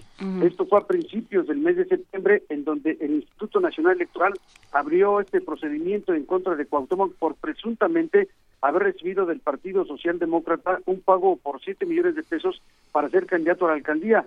Eh, posteriormente, comentarte que el presidente de la Comisión de Fiscalización, Ciro Murayama, anunció que fueron ya emplazados los dirigentes del PSD y también el propio Cuauhtémoc para hablar sobre este financiamiento. Sin embargo, lo que se anunció es que en caso de que se detectara estas irregularidades de la campaña, el PSD sería multado porque dicha eh, dicho presupuesto había, había rebasado el tope de pre-campaña que asciende a 4.2 millones de pesos y bueno, pues a Cuauhtémoc Blanco se le estaría implementando sanciones administrativas luego de que el INE descartó que pudiese destituirlo del cargo. Sin embargo, comenté que la Fiscalía General del Estado de Morelos, por supuesto, inició también una investigación en contra de Cuauhtémoc Blanco eh, por el presunto desvío de estos recursos eh, pero también por eh, supuestamente beneficiar a su madre, a su padrastro y a otros familiares a través de depósitos mensuales a cuentas bancarias de cuando menos ocho familiares. La Fiscalía de Morelos solicitó a estos cinco bancos copias certificadas de los estados de los ocho familiares, pero hasta el momento no se tiene respuesta de esta investigación. Y a partir de aquí, Cuauhtémoc Blanco, a través de una conferencia de prensa, anunció y pues eh, señaló, señaló a al eh, presidente estatal del Partido de la Revolución Democrática, eh, Rodrigo Galloso Cepeda, quien también es hijastro del gobernador Draco Ramírez, quien está detrás de esta campaña en su contra.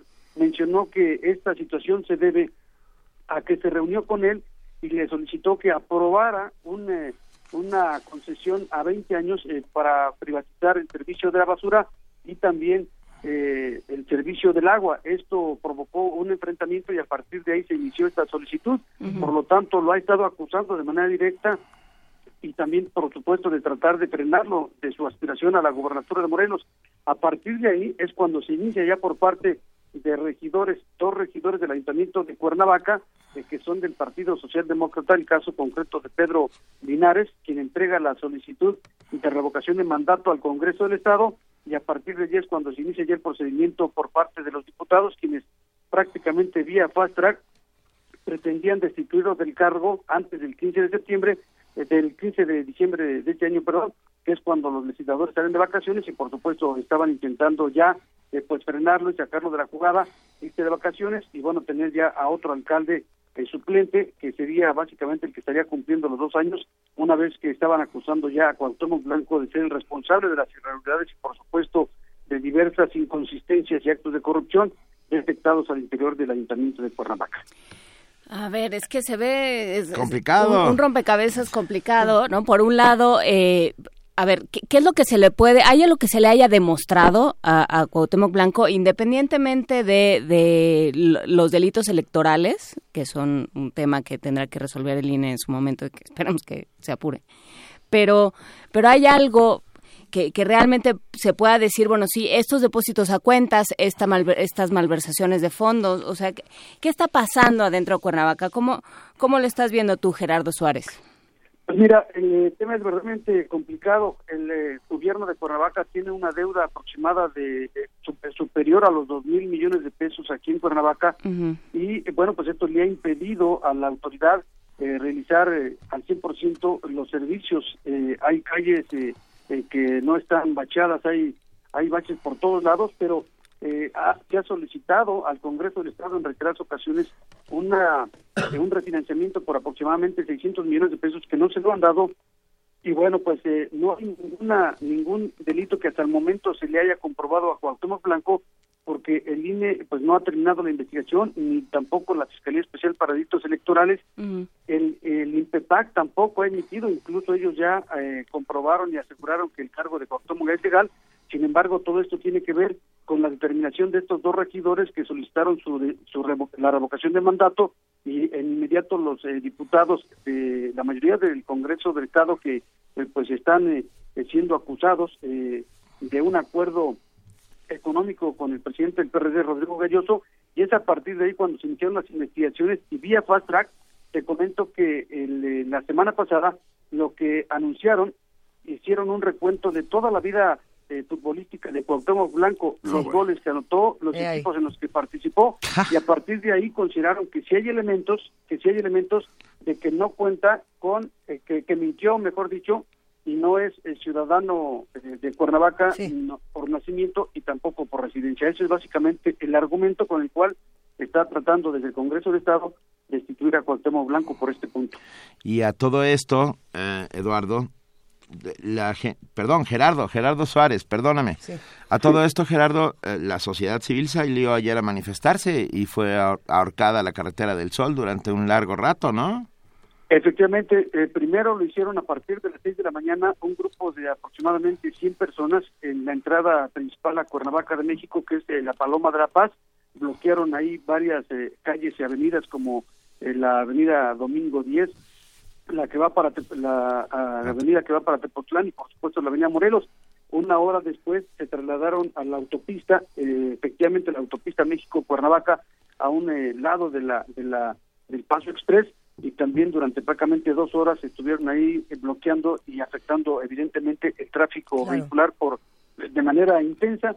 Y bueno, se anunció también que habrá una marcha para este 20 de diciembre, para este próximo 10 de diciembre, el 10 de diciembre, habrá una marcha que está siendo incluso apoyada y respaldada por el Movimiento Nacional de la Esperanza que encabeza a René Bejarano y que bueno, pues es una ala de los periodistas que trata de beneficiar, de respaldar a Cuauhtémoc Blanco al considerar que pues es ilegal el, intento de revocación de mandato de Cuauhtémoc Blanco porque lo que no hicieron con el gobernador Graco Ramírez pretenden hacerlo ahora con Cuauhtémoc Blanco. Y esto es parte de lo que se ha generado y bueno, eh, solamente mencionar que el próximo 20 es el primer informe de Cuauhtémoc Blanco como presidente municipal que se había anunciado será en la Plaza de Armas para también demostrar que es una lucha de, de y puestos de poder en contra, por supuesto, que, que están tratando de intentar los legisladores del Congreso del Estado. esto es el próximo 20 de diciembre. 10. el primer informe. El primer ah. informe. Sí, pero eh, la marcha será el día 10, ¿no? El 10, Y mientras todo esto sucede y nosotros estamos, por supuesto, atentos a todo lo que ocurra, eh, esta situación, por supuesto, polariza a los habitantes, pero mientras algunos critican a los que salen a marchar y otros están, por supuesto, a favor de, los que lo hacen, habría que preguntarnos con qué seriedad se lo están tomando los medios de comunicación, eh, porque pareciera que, esto se ha vuelto más un chiste o, hablar de un personaje que hablar de lo que realmente está sucediendo en, en nuestro país, en estos casos donde podemos hablar de gobernabilidad o ingobernabilidad. ¿Qué opinas, Gerardo? Pues mira, efectivamente hay eh, situaciones eh, encontradas y evidentemente eh, hay actores que han también considerado, como el caso concreto de la vocera de la Comisión Independiente de los Derechos Humanos, Juliana García Quintanilla, quien ha señalado que todo esto es un mero show, es una cortina de humo que intenta que intenta pues desviar problemas reales que se están viviendo en el estado y en el país de manera concreta en Morelos prácticamente todos los días se generan asesinatos, feminicidios que se siguen implementando y nadie hace absolutamente nada. El tema que ha vivido la Universidad Autónoma de Estado Morelos en los últimos años y de manera particular en este año que ha padecido una problemática económica. El gobierno de Graco Ramírez no ha entregado más de 100 millones de pesos. Eh, se corre el riesgo de que no se entregue eh, el aguinaldo a los trabajadores sindicalizados, administrativos y de confianza.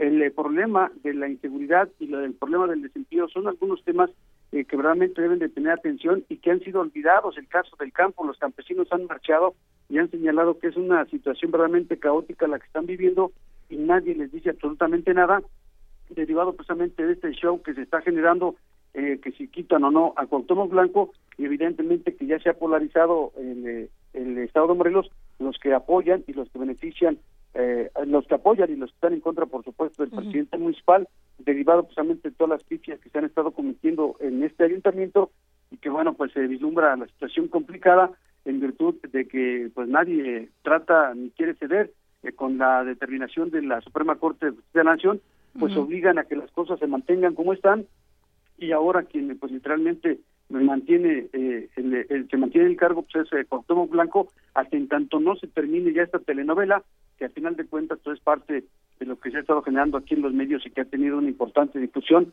derivado precisamente de eh, pues los conflictos suscitados que es lo que más llama la atención a través de estos eh, conflictos políticos en Morelos. Sí, el, el tema ahí es que, que es una es una guerra política, ¿no? Es, y y lo, lo deslizabas al principio de la conversación, Gerardo Suárez, que hay una salieron encuestas que le dan que lo ponen arriba en preferencias para gobernador eh, y entonces bueno pues se, se vuelve lógico eh, el golpe eh, el golpe político a urgente además y se vuelve urgente el golpe a Cuauhtémoc Blanco. Pero pero sí independientemente de eso hay una serie de, de problemas tanto en Cuernavaca como en todo el estado que no se están resolviendo y hay un enorme descontento con el gobernador Graco Ramírez. Efectivamente, el tema es eh, realmente complicado porque, eh, pues, eh, básicamente, eh, con- el gobernador Graco Ramírez pidió un crédito de prácticamente tres mil millones de pesos, dos mil ochocientos seis millones de pesos. Se, detectó una irregularidad de mil ochocientos millones de pesos que fue incluso que provocó una denuncia de un grupo de ciudadanos organizados en Morelos eh, que presentó ante la Procuraduría General de la República. Los diputados no hicieron prácticamente nada quitaron incluso la figura de la revocación de mandato y hoy en día en Morelos solamente se puede se, se puede iniciar este proceso de revocación de mandato a diputados, regidores e integrantes eh, eh, y síndicos municipales. El gobernador está básicamente pues libre de esta determinación. Eh, se habla se habla de, de los conflictos en las denuncias penales del gobierno de Graco Ramírez que hoy en día pues eh, también ha sido señalado por parte del INE que le dio un plazo de 12 días para que retirara todos los anuncios espectaculares que se han estado difundiendo a lo largo y ancho del país y que hasta el momento no ha sucedido. Y esta serie de, de- conflictos que se han generado por la inseguridad que es uno de los principales problemas eh, que se han generado en Morelos, pero de lo cual los legisladores básicamente no hacen nada. Es básicamente el intento también por mantener el gobierno de Graco Ramírez otro periodo más a través de la figura de su hijastro, de Rodrigo Galloso, quien es presidente del PRD y quien él busca de manera directa ser candidato a gobernador en el 2018, amparado y respaldado por partidos como el Movimiento Ciudadano, Partido del Trabajo, Encuentro Social y ahora que buscan también la alianza con Acción Nacional y que les permitiría pues mantener otros eh, ocho años, otros seis años más los dos que restan, pues otro periodo de seis años por parte de las izquierdas.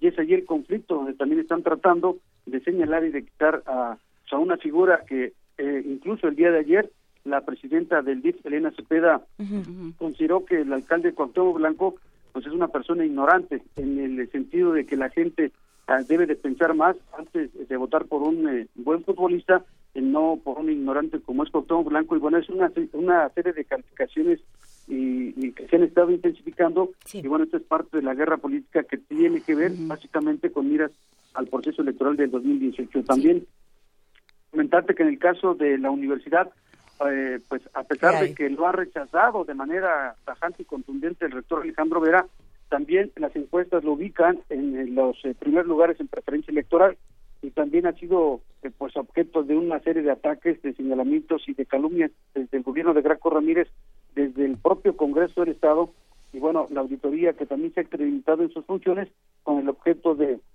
ir quitando del camino a todo aquel personaje que les haga eh, pues eh, eh, que les eh, provoque temor o que les pueda causar un daño en su proyecto político. Y bueno, eso es básicamente lo que se ha estado vislumbrando aquí en los medios en Morelos ante una guerra que ya se adelantó con miras a la gobernatura del 2018. Sí, ya podría ponerse a trabajar en este mandato y, y dejar de pelearse por el siguiente, pero bueno. Gerardo. Muchas gracias, Gerardo. Gerardo Suárez, reportero en Panorama Guaem, Universidad Autónoma del Estado de Morelos, espacio de noticias de Radio Guaem y del periódico Regional del Sur. Te agradecemos muchísimo y estaremos en contacto por lo que venga, ¿no? Benito, pues por supuesto. Igual, eh, gracias, Juan. Estoy a la orden por cualquier cosa que se ofrezca y, por supuesto, pendiente de toda la información que se genere en Morelos. Muchísimas, gracias, gracias, Gerardo. Primer movimiento. Clásicamente reflexivo. Nota internacional. Los hombres han liderado Somalia desde hace 25 años y nunca han hecho nada, declaró Anab Dahir, una de las dos mujeres somalíes que se han postulado a la presidencia de ese país. Fadumo Dayif, de 44 años, y Anab Dahir, de 42 años, protagonizan este hecho histórico al convertirse en las primeras mujeres que son candidatas para gobernar la nación africana. Ambas postulantes no solo se enfrentan a otros 15 candidatos, todos hombres, incluyendo al actual presidente Hassan Sheikh Mohamud, sino una serie de críticas machistas que las acusan de romper las normas patriarcales que han prevalecido en Somalia e incluso han recibido amenazas de muerte por parte del grupo islámico somalí Al-Shabaab.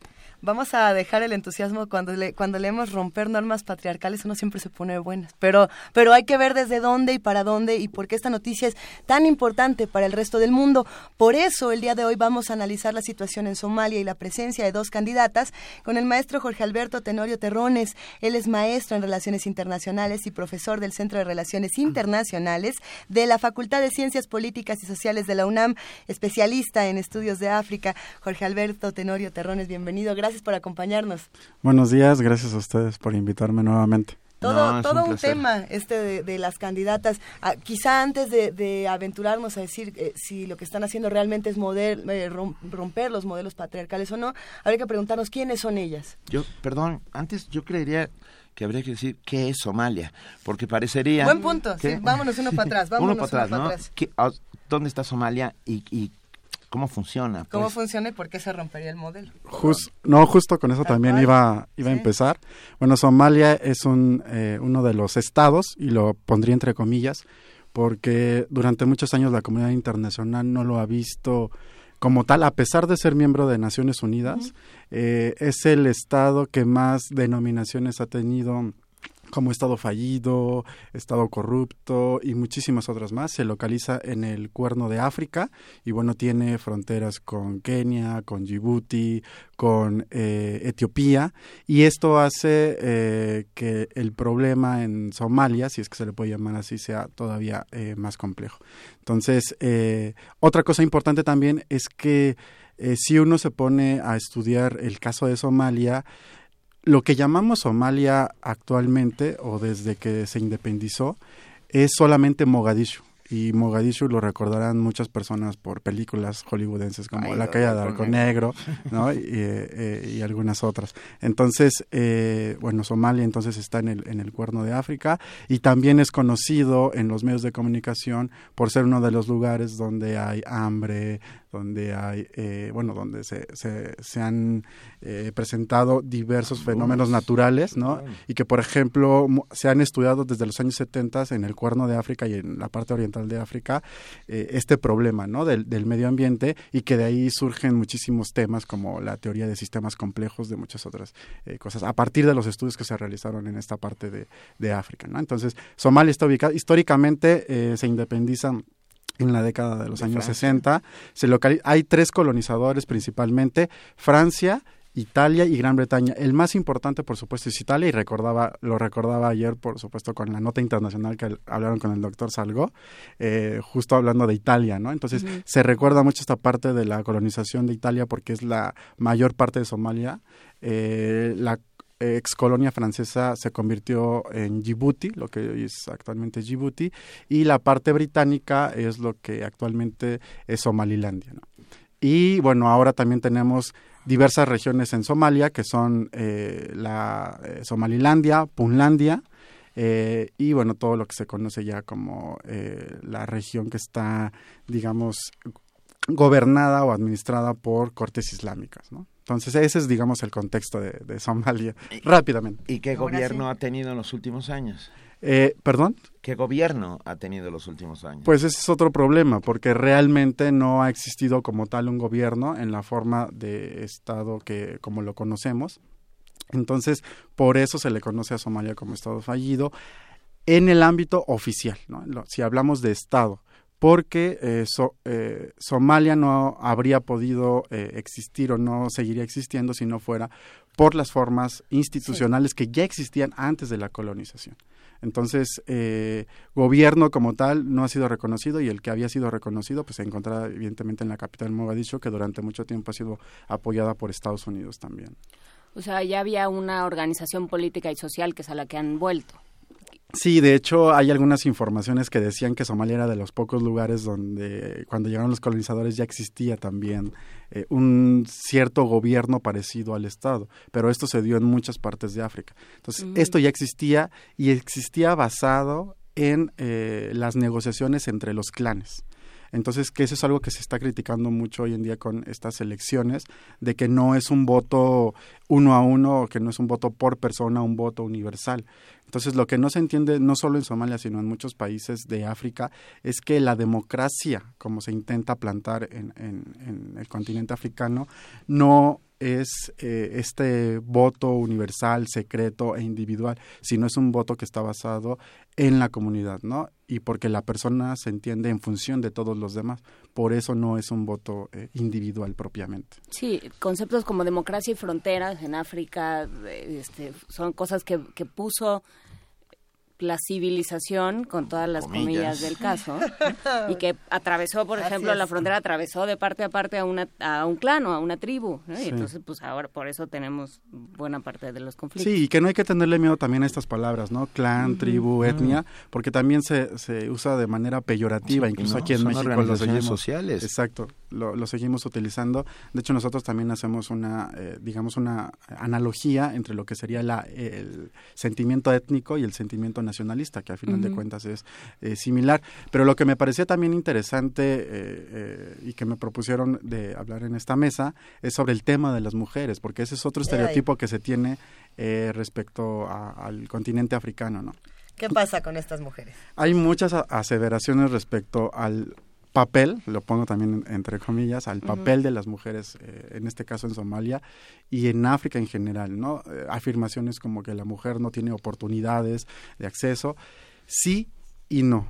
Eh, las mujeres han estado presentes no solo en África, no lo vemos hoy en día con las informaciones que salen sobre estudios de género y sobre la participación de las mujeres, es cierto ¿no? que, que, en África, como en muchas otras partes del mundo, cuando se habla del acceso a las instituciones o a los sistemas políticos de los países, la mujer, eh, si bien hay estas denominadas cotas de género, eh, no ha tenido realmente las oportunidades en estos sistemas políticos. Pero el, la mujer ha estado presente siempre eh, en el curso de, de, la historia, no solo de África, sino de otras regiones, sobre todo en procesos de paz. ¿no? Eh, en toda África, ¿no? y no es el caso eh, de excepción de Somalia, en toda África las mujeres han tenido un papel sumamente importante cuando se trata de crisis y conflictos, porque las mujeres han tenido la última palabra. Si bien eh, las organizaciones, los consejos han estado formados particularmente por hombres, muchos eh, eh, autores o muchos estudiosos de estos temas hablan de que al final los hombres consultan a las mujeres. Y las mujeres regularmente han tenido la última palabra. en el caso de África ha habido cuestiones como, eh, digamos que la anciana del grupo o la mujer más de mayor edad del grupo es la que toma la última palabra si todos los otros métodos de negociación y de pacificación no sirve. Entonces, la mujer ha estado presente hasta hoy en día. En la actualidad también las mujeres en el proceso de paz en, Somalia, como en muchos otros países africanos, siguen estando presentes. Y digamos que estas dos eh, candidatas, en el caso de Somalia, no son una excepción ¿no? a, la, a, la, regla, sino que son parte de todo un movimiento ¿no? que yo podría denominar histórico eh, en, en África. ¿no? El papel de la mujer en África ha sido sumamente importante en ese sentido pero no ha tenido, eh, no ha ocupado el lugar de hasta adelante, por ponerlo en esos términos. En el Estado, en lo que denominamos Estado, como en muchas otras partes del mundo, ¿no? en México, pues, eh. digamos, podríamos eh, hablar de sobre esto. en, como en muchas otras partes del mundo, sí, efectivamente, ha estado, digamos, alejada de estos, de este tipo de, de situaciones, ¿no? En el acceso al, a, los gobiernos. Tenemos dos candidatas, pero tenemos 15 candidatos más. Eh, ¿cómo, ¿Cómo es la relación entonces de estas dos candidatas y sobre todo de los que están del otro lado, de los que van a votar con estos 15 candidatos? ¿Qué pasa entonces con estos modelos? Y con estos clanes. Sí, recordemos que también el, digamos, las votaciones se van a llevar a partir de un sistema indirecto, es decir, no se va a elegir directamente al, al presidente, para eso se han llevado a cabo elecciones intermedias o para elegir a los asambleístas, ¿no? a a, las dos cámaras que van a ser los que finalmente van a, elegir al, presidente. Y este poder legislativo, si se puede denominar así, va, eh, ha sido elegido por eh, miles de delegados o representantes de los diferentes clanes.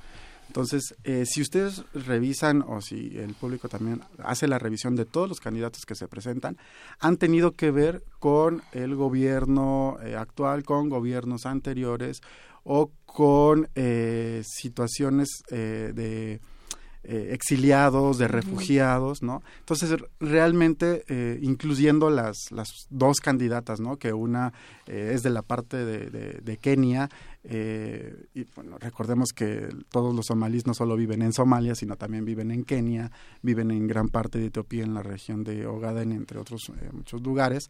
Entonces, esta, eh, esta candidata que viene de, Kenia es la que justamente también habló sobre la eh, contradicción que existe que por un lado los países occidentales están pidiendo equidad de género, elecciones libres, universales eh, e individuales, pero por otro lado también están basados ellos mismos en un sistema patriarcal, que es lo que comentábamos hace rato, que no es exclusivo de África.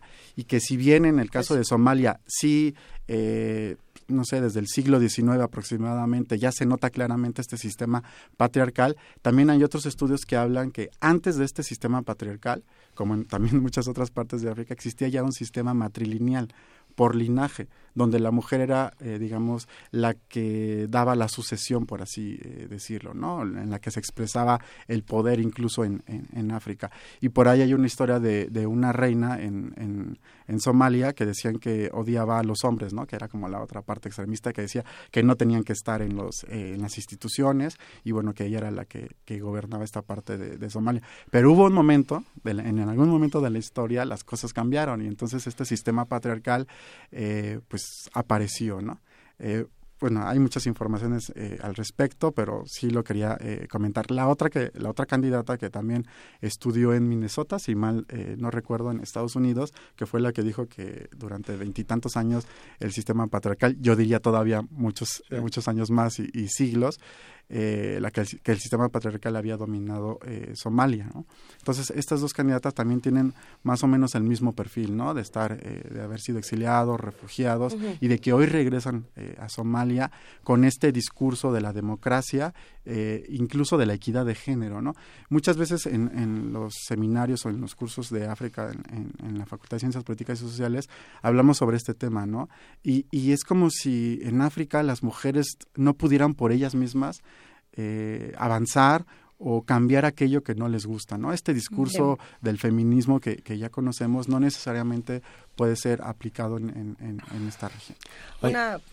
No, me quedé pensando, creencias ancestrales, posteriormente la imposición eh, del catolicismo por parte de franceses e italianos y luego la aparición del islamismo. ¿Qué papel juega hoy el, islamismo en Somalia? La manifestación religiosa o la religión, eh, o como uno le quiera decir, ha sido uno de los pilares fundamentales en la sociedad somalí.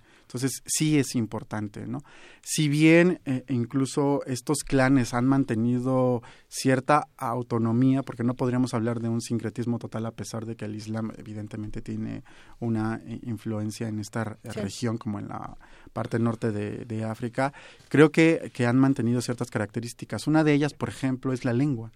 Eh, Somalia es de los pocos lugares que, que se podrían decir que tiene una lengua que unifica a lo que llamamos Somalia y que no solamente está en Somalia, por supuesto, sino en los otros países que ya hemos eh, comentado aquí. Entonces, eh, han mantenido estas, estas características. Lo que pasó, por ejemplo, en Mogadishu y en la parte sur de, de Somalia es que ahí se ubica, eh, digamos, el Islam por la parte Shi, que sería un, el no quiero decir, bueno, sí podría decir hasta radical, si lo extraemos del latín, ¿no? De la raíz y esta cuestión, pero no extremista, pero justo por eso hoy en día quizás vemos lo que pasa con Al-Shabaab y otros grupos eh, extremistas, ¿no? Que, que, de verdad llevan, eh, digamos, pervierten más bien, yo creo que esa es la palabra, pervierten muchas de las enseñanzas incluso del Corán, ¿no? Porque también eh, el Corán y, esta parte islámica en Somalia ha defendido que ellos nunca han eh, prohibido a las mujeres tener oportunidades eh, políticas. Y hay muchos ejemplos, incluso antes de la colonización, de participación de las mujeres en la administración de las sociedades africanas. Hay un asunto que puede ser visibilizar las estructuras patriarcales y otro asunto que es modificarlas. Y pensando, bueno, claro que tenemos que visibilizarlas para modificarlas, pero ese es otro asunto. Eh, pero ¿cuáles entonces serían las propuestas de estas dos mujeres para modificar estos modelos? No solamente estar ahí y decir, bueno, por, por esta cuestión, ok, yo soy mujer, yo visibilizo esto, yo llego aquí, ¿qué voy a hacer a partir de eso? O sea, ¿cuáles son las cosas que ellas están sí, por las que están luchando. lo interesante es cómo se adapta, ¿no? Un, lenguaje eh, poscolonial que también es de esos términos que no quieren decir nada, ¿no? Pero un, o sea, ¿qué pasa con alguien que sale de Somalia, va, estudia en, en una universidad gringa y regresa, ¿no? O sea, realmente cómo se va a poder adaptar un sistema político de siglos, cómo se, cómo, cómo dialoga con un lenguaje este completamente de Occidente, que es otro término que ya no se puede mm. usar. Sí, yo creo que esos son de los grandes eh, retos que hay e incluso eh, de las grandes también incertidumbres, porque por un lado, toda esta gente que sale de, del continente africano y se va a estudiar a las metrópolis, eh, se colonice o no mentalmente, ¿no? Que empieza a ver con, con otros ojos, sea así o no, cuando retornan a sus países de origen, la gente los trata diferentes. Si ellos, por ejemplo, simplemente dejan de hablar su lengua, la gente los empieza a tratar diferentes y a veces ellos creen que es como cierto respeto que se les tiene, pero los empiezan a apartar un poco, les empiezan, bueno, no, para ti come esto, ¿no? Eh, para ti tenemos reservado también este lugar y eso significa ya no formar parte del grupo más que una cuestión de respeto o de jerarquía económica o social, es definitivamente apartarlo del grupo, ya no forma parte de esa comunidad y muchas veces algunos no se dan cuenta de, lo que significa eso, ¿no? Justo por esta parte de la colonización. Entonces, cuando regresan, efectivamente, eh, no sé si decir como adaptación o o regularización o normalización o regresar a sus raíces es muy muy complicado, ¿no?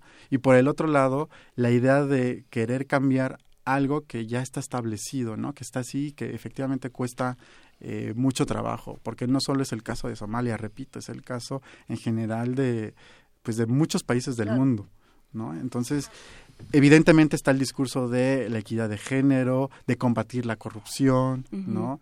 De, de, empezar a cambiar ciertas estructuras a partir de la sociedad civil que en algún momento también aquí hablamos sobre y que han hablado con otros estudiosos de África sobre el papel de la de plantear problemas que no sabían que existían, ¿no? O sea, regresas a decir, ¿qué creen? Estaba todo mal, pero pues así hemos vivido siglos. No, y hay estructuras que seguían funcionando. ¿Cómo es posible que Somalia, que digan que no tiene un gobierno central que realmente administre o que domine, controle esto que llamamos Somalia, a pesar de eso la gente siga existiendo, siga viviendo en Somalia, ¿no? ¿Cómo es posible eso? Bueno, pues a partir de la organización que ya estaba eh, o que ya existía antes de, la colonización y que sigue existiendo, que no depende de estas estructuras, que no depende de estas de este estado oficial, que no depende tampoco de las elecciones, ¿no? pero que sigue confiando en su capacidad de negociación a partir de eh, los clanes, que es cierto también, han existido también varias transformaciones ¿no? que han impedido o que han más bien eh, incrementado los conflictos que de por sí ya existían. ¿no? Mucha gente también, otros, algunos otros estudiosos hablan que Somalia ha sido una región de violenta por naturaleza, por así decirlo. Que, si bien ha existido el conflicto siempre, bueno, conflicto y paz van de la mano, son inseparables. Y los métodos de resolución de conflictos ahí estaban. Eh. Ahí estaban, pero hoy en día se han se han, se han vuelto eh, o se han radicalizado en el sentido negativo, pues. 17 candidatos a la presidencia de Somalia. Ah, va a ser un proceso complejo, sin lugar a dudas. ¿Hay algún favorito visible? Yo diría, yo no me atrevería a decir como hace hace poco platiqué, este, y perdón que cuente esta anécdota. Cuéntalo. Con un, con un eh, amigo de, que viene de África Occidental, que no quisiera decir su nombre, porque qué tal si lo meto en problemas. Pero justo me decía... Es, que es uno de los candidatos. no, no, no. Pero sí comentábamos acerca de que a veces a, él que vive en México, por cierto, eh, llegaba gente y le preguntaba que qué opinaba de la política en su país. Y él decía que no podría atreverse a hablar de algo que desconocía, de algo que, que se manejaba en otras esferas, que ya había compromisos, etcétera, ¿no? Entonces, eh, me gustaría retomar esa idea, ¿no? Y de no jugar a ser eh, adivino o ser profeta y entonces decir que evidentemente las estructuras que ya estaban del gobierno, no solo por parte de la región de Mogadishu, sino de Somalilandia o en Punlandia, son la y los y la gente que controla todo esto, pues evidentemente es la gente que puede seguir haciéndolo, que puede seguir eh, corrompiendo las estructuras, a las personas, obligándolas y que no es algo ajeno a nosotros mismos, ¿no? Es decir, cuando la los delegados o los asambleístas van a votar por el siguiente presidente, lo hacen por una razón que no necesariamente tiene que ver con la por la convicción. Pero sí podemos hablar, aunque sea un minutito, acerca del larguísimo brazo del imperio, hablo de los Estados Unidos. Sí. Eh, Para ir cerrando esta conversación, podemos hablar de la relación con los Estados Unidos, por supuesto. Sí, Estados Unidos ha, tenido una, eh, digamos, cierta eh, influencia en, en, esta región. Digamos, no solo en Somalia, sino en África Oriental, por las razones que ya habíamos comentado, también cuando sucede eh, es el periodo de la Guerra Fría, ¿no? De si los países africanos tuvieron que decidir, ¿no? Por obligación más que también por convicción, si irse con el bloque socialista o con el bloque eh, capitalista. Entonces sí, muchísimos países, ¿no? ¿Eh? Este, bueno, recordando ahí la participación de Cuba, ¿no? Claro, por supuesto. Eh, entonces, eh, en esta parte de Somalia igual, en, particularmente Mogadishu, fue la que de alguna u otra forma decide también aliarse con, con, los Estados Unidos y bueno, evidentemente Estados Unidos por esta parte que es muy importante, ¿no? Que aquí, a mí casi no me gusta hablar de geopolítica porque también se me hace una cosa como que está en, en, en las nubes, pero el, es muy importante el Golfo de Adén. Claro. la parte del Golfo de Adén y esta parte de los recursos también Petróleo. que existen. Justo, ¿no? Y lo de los piratas somalí, y entonces vienen todas estas cosas eh, de las que preferiría eh, dejarle a, a, otras personas que saben del tema. Entonces, justo también, por eso es eh, importante, ¿no? La región. Venga, pues muy bien. Eh, hoy hemos aprendido un montón. Estamos todos, eh, sí, pero con muchas preguntas para el futuro, ¿no? Para las próximas semanas y meses. Y lo, que, y lo que queda ahí flotando es las organizaciones políticas, ¿no? O sea, si sigues insistiendo en la democracia va a ser así, van a... O sea, no se podrá, digo, ya, ya, este, ya que estamos aquí. Como de regalo de Navidad. Nos, queda, nos, queda, un minuto. Nos queda cero minutos porque vamos a una nota. Sí, nos da tiempo de, de, reformar el sistema político este como lo entendemos y la democracia como la entendemos en este en los últimos dos siglos. Sí nos da tiempo, ¿no? En, un, minuto. Eh, pues sí, podríamos eh, tratar de hacerlo, ¿no? Eh, pues la verdad es que las de las posibles soluciones, ¿no? Que, que, que yo eh, o de las que siempre hablamos dentro del seminario del cual formo parte, es que eh, la gente en África tiene que voltear hacia sí misma, no tiene que verse, tiene que recuperar lo que tenía, ¿no? que está ahí y que solo a partir de eso no es que puede digamos eh, resolver aquello que, que, todavía está inconcluso yo creo que mirando hacia adentro no viendo de dónde eres, en dónde estás parado y mirando con tus propios ojos y no con los ojos prestados, es como puedes resolver tu, propia situación. Eh, creo que es un muy buen resumen. Te Con eso nos quedamos, querido Jorge Alberto Tenorio Terrones. Muchas gracias. Gracias a ustedes. Muchísimas gracias por estar con nosotros y nos veremos pronto porque África es muy grande. Como diría un viejo filósofo, primero Dios. Pues con eso nos quedamos. Y hablando de género, hablando, por supuesto, del género, de, la perspectiva de género, tanto en política como en otros espacios, no podemos dejar de lado la violencia. Solo el 25% de los homicidios cometidos entre enero de 2015 y junio de 2016 en tres entidades del país fueron investigados como feminicidio. Esto es algo gravísimo, pero bueno, todavía quien dice que el feminicidio no existe, ¿verdad? Se trata de uno de los datos dados a conocer en el segundo foro No Más violencia de género. Y nuestra compañera Virginia Sánchez preparó la siguiente nota. Vamos a escucharlo, es importante. Entre enero de 2015 y junio de 2016, se cometieron 2.083 asesinatos de mujeres en tres estados de México, de los cuales solo el 25% han sido investigados como feminicidios. Esto explica en cierta medida por qué México ocupa el lugar 16 a nivel mundial en la incidencia de homicidios contra mujeres. Así lo señaló la socióloga María de la Luz Estrada, coordinadora ejecutiva del Observatorio Ciudadano Nacional del Feminicidio, durante su participación en el segundo foro No más violencia de género que organizó el Centro Integral para el Desarrollo de la Equidad de Género del Sindicato de Trabajadores de la Universidad Nacional Autónoma de México. La experta aseguró que las agresiones contra el sector femenino se han generado a partir de una construcción cultural intrínsecamente patriarcal. La violencia contra las mujeres es la manifestación extrema de las desigualdades históricas. Cuando a veces se habla de desigualdades solo se piensa en la económica, lucha de clases, pero no hablamos de las desigualdades históricas de género, de la desigualdad en las relaciones de poder entre hombres y mujeres. Y es un tema de fondo y está presente en todas las culturas. Y esta cultura, estas relaciones de poder, ¿cómo las vamos aprendiendo? Pues vamos aprendiendo a través de valoraciones socioculturales, ¿no? Que hacen una diferencia sexual que se establece desde el inicio que nacemos, cuando nacemos de una supremacía de los varones sobre las mujeres. Por su parte, María Guadet, representante de la Comisión Nacional para Prevenir y Erradicar la Violencia contra las Mujeres, dependiente de la Secretaría de Gobernación, afirmó que los ataques contra las mujeres constituye una de las violaciones a los derechos humanos más sistemática y extendida, la cual puede manifestarse en el ámbito psicológico, físico, patrimonial, económico y sexual. También habló sobre los objetivos que integran el programa del CONABIM. Los cinco objetivos del programa integral son justamente fortalecer la formación institucional, fomentar la armonización legislativa, que es un tema donde hay mucha tarea pendiente, aunque algo se ha avanzado, garantizar la aplicación del modelo de prevención integral para reducir factores de riesgo, garantizar el acceso a servicios de atención integral a mujeres y niñas víctimas de violencia y fortalecer el acceso a la justicia para mujeres y niñas víctimas. Marta Ferreira Beltrán, académica del Programa Universitario de Estudios de Género de la UNAM, dijo que existe un alto grado de violencia de género en las instituciones de educación superior.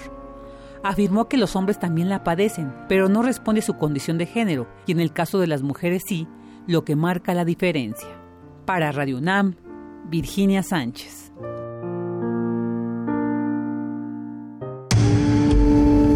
Primer movimiento clásicamente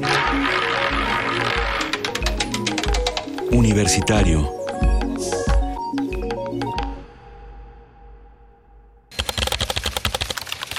Norte informativo. La UNAM.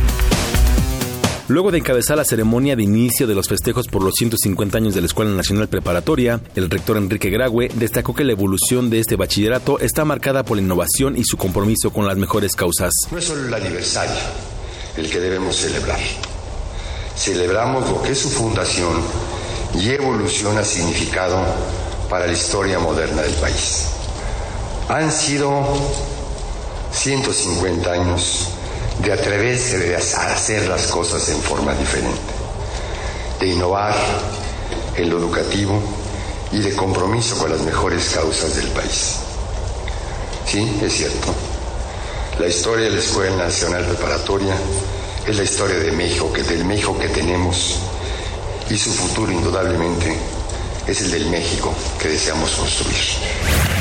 Alejandro David Crespo López, estudiante de la Facultad de Ingeniería de la UNAM, junto con tres socios de otras instituciones educativas, creó un cargador solar portátil para dispositivos móviles que ya vende en su empresa Technem. Habla el universitario. Lo que se pretende con este proyecto es hacer accesible un cargador solar para la mayor parte de la población. De igual manera, se pretende hacer un programa en el cual se busquen recursos federales y de empresas privadas para poder hacer llegar esto a comunidades marginadas a un precio menor o incluso de una manera gratuita. Cuenta con una batería de 2800 mAh, una sola celda solar y un compartimento pequeño para cargar un celular o un MP3. Nacional. Andrés Manuel López Obrador, líder nacional de Morena, aseguró que el expresidente Felipe Calderón buscó impunidad al comprar un avión presidencial de más de 8 mil millones de pesos. Calderón, antes de irse, para quedar bien con Peña y tener impunidad, le dejó comprado el avión presidencial a Peña. Un avión lujoso, costosísimo, que es un insulto para todos los mexicanos.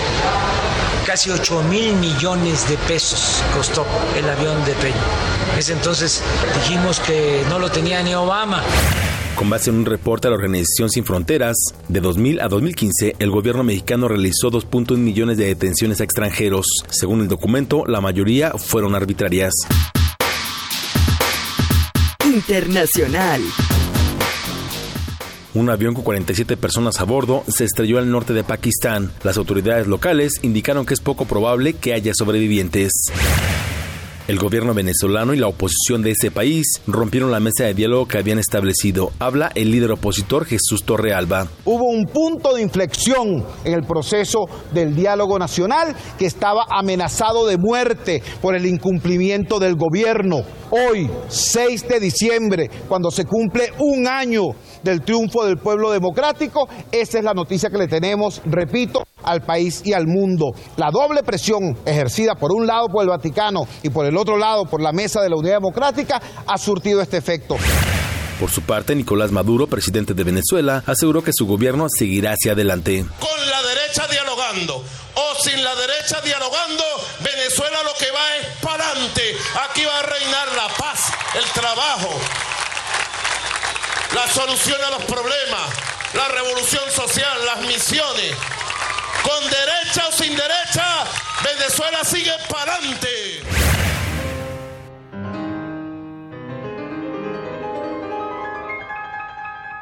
Un día como hoy.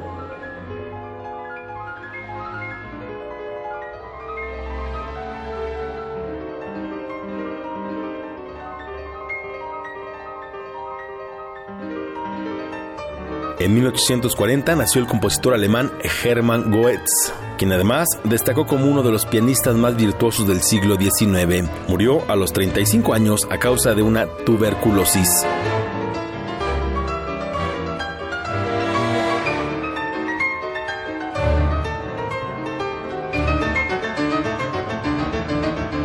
Hasta aquí la información. Buenos días.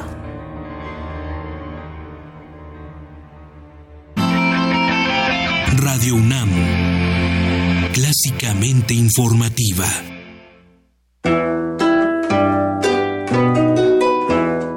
Hagamos comunidad y una pastorela. Te invitamos a participar en nuestra ya tradicional pastorela de Sembrina. Entra a la página de Facebook de Primer Movimiento para descargar el texto. El infierno está brindando una oferta de locura que vale lo menos 10. Es un plan para... Elige tu personaje favorito y mándanos una grabación de un minuto al correo electrónico primermovimientounam.gmail.com antes del 8 de diciembre. Ya tienen los pastores el camino franco para llegarse hasta el portal. Las mejores interpretaciones participarán en la versión en vivo de La Pastorela el jueves 15 de diciembre desde la sala Julián Carrillo de Radio UNAM. Primer movimiento. Hagamos comunidad y una pastorela.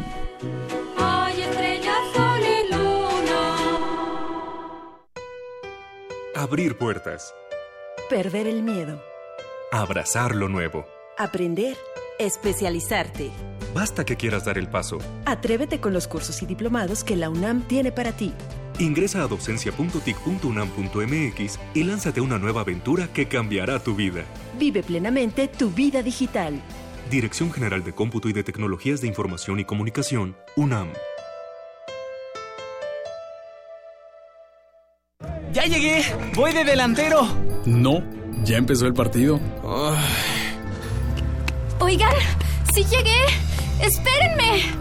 ¡Oh, ya se fueron! Eh, eh, ¡Espérenme! Ah, ya no salí en la foto. Bueno, me tomo mi selfie solo. No te quedes fuera. Si cumpliste 18 es momento de sacar tu INE y participar en las decisiones del país. Ya tengo mi INE. No me volveré a quedar fuera. Instituto Nacional Electoral. INE. La 38 Feria Internacional del Libro del Palacio de Minería convoca a estudiantes o recién egresados de la UNAM a formar parte de su grupo de becarios en actividades culturales. Buscamos iniciativa, excelente comunicación y facilidad para trabajar en equipo.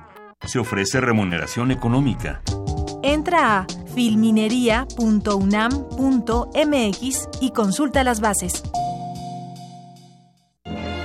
Las mayores producciones operísticas en el recinto cultural más importante de Nueva York desde la comodidad de tu universidad. En vivo, desde el Met de Nueva York, temporada 2016-2017, en el Teatro Juan Ruiz de Alarcón del Centro Cultural Universitario. Consulta la cartelera en www.cultura.unam.mx, diagonal arte en pantalla. Una experiencia musical importada en el acto. Radio UNAM y Cultura UNAM invitan.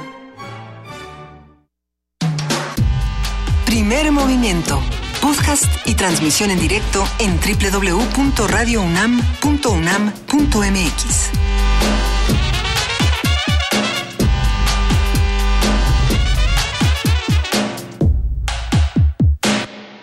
Son las nueve de la mañana con nueve minutos. Así es, estamos arrancando con la tercera hora de primer movimiento.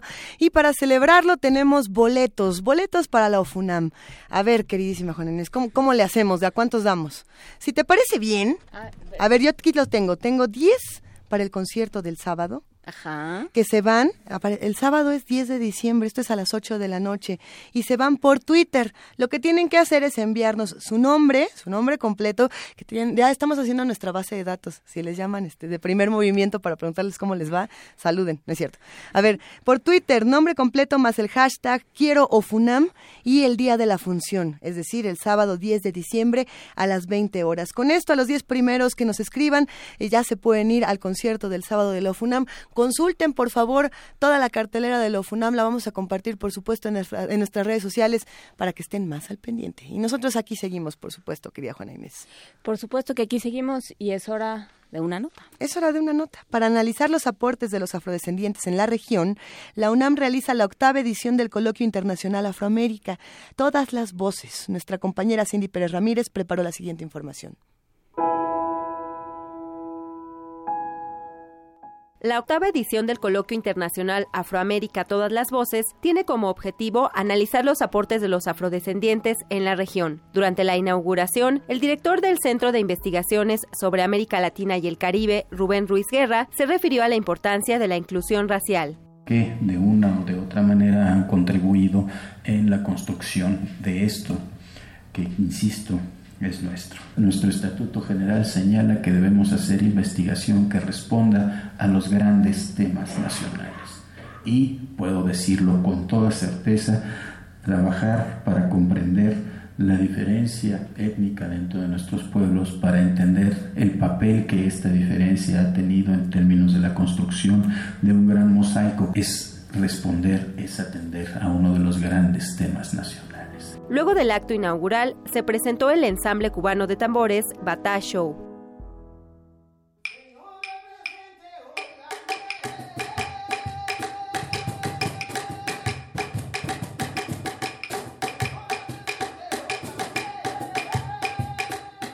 Jesús Serna Moreno, académico de la misma entidad universitaria, dijo que este grupo es muy representativo de Cuba y de las raíces africanas.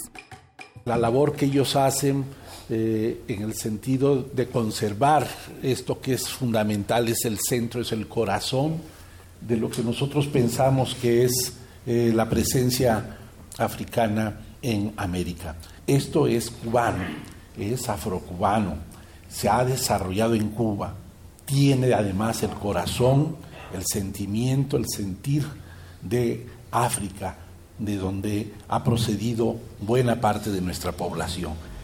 El coloquio internacional Afroamérica Todas las Voces tendrá 100 participantes representantes de seis países y de distintas instituciones, entre ellas la UNAM. Los temas a desarrollar serán violencia y discriminación, expresiones religiosas, luchas y aportaciones afrodescendientes. Para Radio UNAM, Cindy Pérez Ramírez.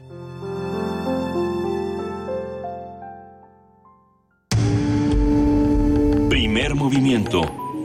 Clásicamente... Universitario.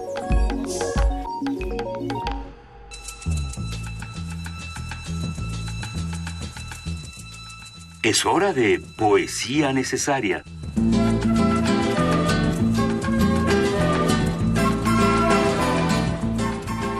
de la mañana, 13 minutos, y Luisa Iglesias estuvo haciendo una búsqueda francamente interesante de jóvenes poetas mexicanos. ¿Es así? Así es, jóvenes poetas mexicanos que se han acercado al espacio de poesía necesaria aquí en Primer Movimiento para compartirnos su poesía, pero también para que nosotros podamos disfrutar estos textos, algunos inéditos, otros no tanto. Este libro se acaba de publicar y a mí me fascinó, se llama Hipocampos, Cantos a modo de caballitos de mar. Eh, es de Ahmed Rivera, este joven habla a maquiavélica, que es como hamaca y maquiavélico al mismo tiempo. Eh, es un poeta muy juguetón. Es, digamos, nuestra manera de gobernar. Algo así. Bueno, lo utiliza para la luna sonámbula y para la sonrisa de Dios. ¿Por qué no escuchamos el Hipocanto 6, esta nana para un niño con arritmia de sueño, de Ahmed Rivera, a quien le mandamos un inmenso abrazo, así como abrazamos a todos los jóvenes poetas que se arrojan a uno de los ejercicios más difíciles, que es ese de ser escritor y de ser lector. Hipocanto 6, nana para un niño con arritmia de sueño. Duérmete pasto verde sobre el sueño, duérmete insomnio sobre el ojo castigado por el sueño inconciliable. Se mece el travieso diablo en la sonrisa a maquiavélica de Dios. Oh luna sonámbula, coneja, mi golondrino de sueño, desenredar a tus dos trenzas de pelos y estrellas. Tengo azul la frente de tanto mirar la noche. Dormir a esta noche, hasta lo que nunca tuvo ojos el sueño de la muerte adormece el ojo de la sierpe, de sueño intacto. Mañana amanecerán los árboles azules, tintados con la clorofila de lo soñado. ¿De cuál color se vestirá la manzana en el árbol que sueña el ciego Adán? ¿Y de qué color se enluta el mar en el sueño profundo del ahogado? Duérmete, niño, duérmete ya, fi, fa, fo, fum, que viene Behemoth y te comer a. Primer movimiento. Clásicamente... Reflexivo.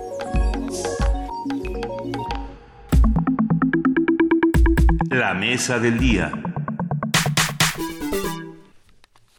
La semana pasada, Agustín Carstens, gobernador del Banco de México, anunció que en julio de 2017 dejará su cargo para dirigir el Banco de Pagos Internacionales, organización conocida como el Banco Central de los Bancos Centrales. Con un tipo de cambio superior a los 20 pesos por dólar, por lo visto hoy amaneció a 20.51, y frente a las advertencias de Donald Trump sobre renegociar o salir del Tratado de Libre Comercio de América del Norte. El Telecán. Sí, la decisión de Cartens llega en un momento complejo para la economía mexicana. El cambio de director en la institución encargada de controlar la inflación en el país supone un mayor reto para la política monetaria nacional, por lo que este domingo Pablo Escudero, presidente del Senado, pidió apresurar el nombramiento del sucesor de Carstens frente bueno, al frente de Banjico para dar tranquilidad a los mercados. ¿Será que esto podrá dar tranquilidad a los mercados? Es que es Yo creo que los mercados ya, no, encuentran ni, con ribotril, vamos. Algunos analistas han declarado que esta institución es sólida a pesar de la salida de su gobernador actual. ¿Quiénes son estos analistas? También habría que preguntarles qué, qué, está pasando ahí. Conversaremos pues sobre la renuncia de Cartens, lo que implica para nuestra política económica y las posibles repercusiones de este relevo, con el maestro Abraham Vergara, coordinador de la licenciatura en Contaduría y Gestión Empresarial de la Universidad Iberoamericana, al cual tenemos por teléfono. Muy buenos días, maestro Vergara muy buen día, un gusto estar con ustedes. Venga, bienvenido. Un gusto escucharte, Abraham, de la misma manera que nos da muchísimo gusto que nos acompañe en esta conversación. Francisco Rodríguez, economista, miembro del Consejo Editorial del Observatorio Económico de la Universidad Autónoma Metropolitana, Unidad Azcapotzalco, ustedes lo conocen como nuestro economista de cabecera, el primo Frank. ¿Cómo estás, Francisco Rodríguez? Buenos días. Muy bien, gracias. ¿Qué tal? Buenos días a todos, buenos días al auditorio. A ver, renuncia a Carstens y todos entramos en cierta medida en pánico cada quien por sus respectivos todos, Todos, todos no, pero bueno. Pero bueno, hay quienes sí, ¿no? Y, y la pregunta que muchos nos hicimos en ese momento fue, ¿por qué hacerlo ahora? ¿Por qué elegir este momento tan crítico para anunciar una renuncia como esta? ¿Quién quiere, quién quiere arrancar? ¿Qué, ¿Qué te parece? Empezamos contigo, Francisco.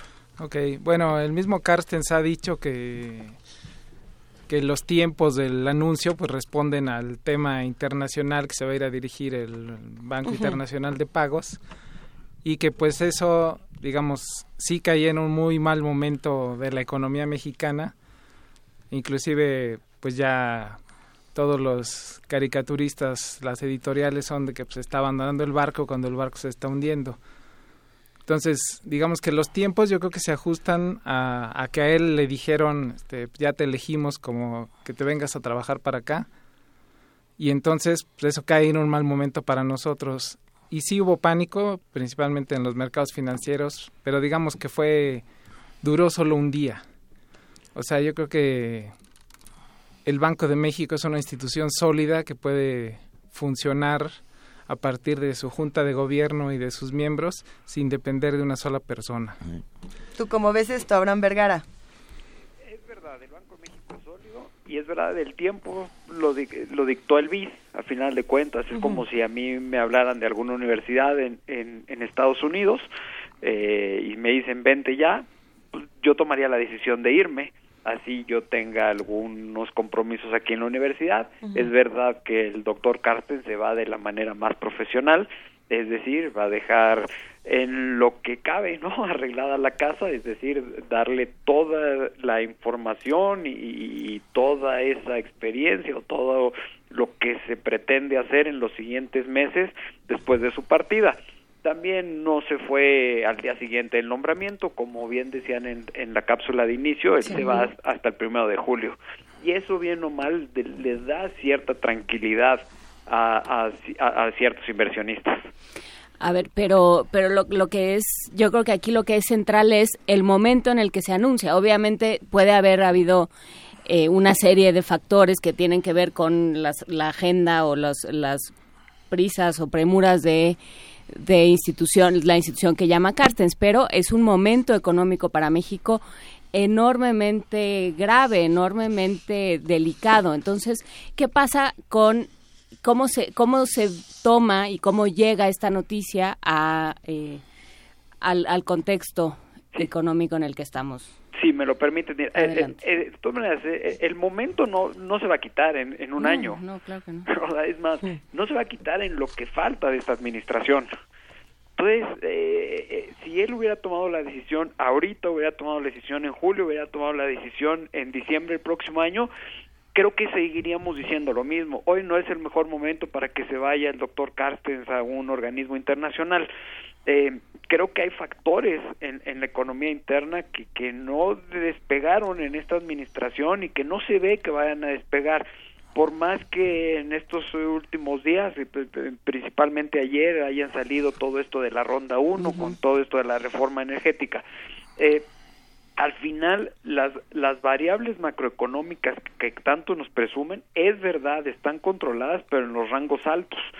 Es decir, lo que se espera para el próximo año eh, son inflaciones más elevadas de las que se han venido teniendo, un tipo de cambio que no se va a regresar por debajo del, de 20 pesos.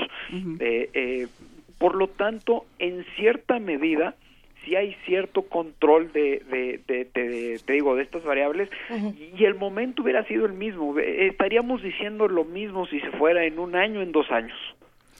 Aunque, perdón, este, o sea, quizá el momento sí es, por lo, por decirlo menos, inoportuno, porque el mismo Carstens había dicho que el hecho de que hubieran elegido a Trump como presidente en Estados Unidos, pues decía que se avecinaba un huracán categoría 5. Después ya moderó un poco y dijo que, que, el discurso de Trump este, parecía este, menos espectacular y que se estaba moderando, entonces dijo, bueno, ya disminuyó su intensidad. Aunque como ya sabemos, Trump cambia de opinión de una hora a otra, entonces pues si bien moderó un poco su discurso, eh, en los últimos días vuelve a insistir con lo del TLC y demás. Entonces el momento sí es inoportuno por la situación de la economía, pero es cierto, eh, la salida de Carstens en cualquier momento estaría generando un poquito de incertidumbre dada dado que es yo creo que nuestro economista más reconocido a nivel internacional. A ver, Francisco, pero tú decías que los mercados financieros habían entrado en pánico un día y después de ese día las cosas comenzaron a reconfigurarse una vez más, porque vamos a estar hablando de reconfiguraciones semana tras semana, al parecer.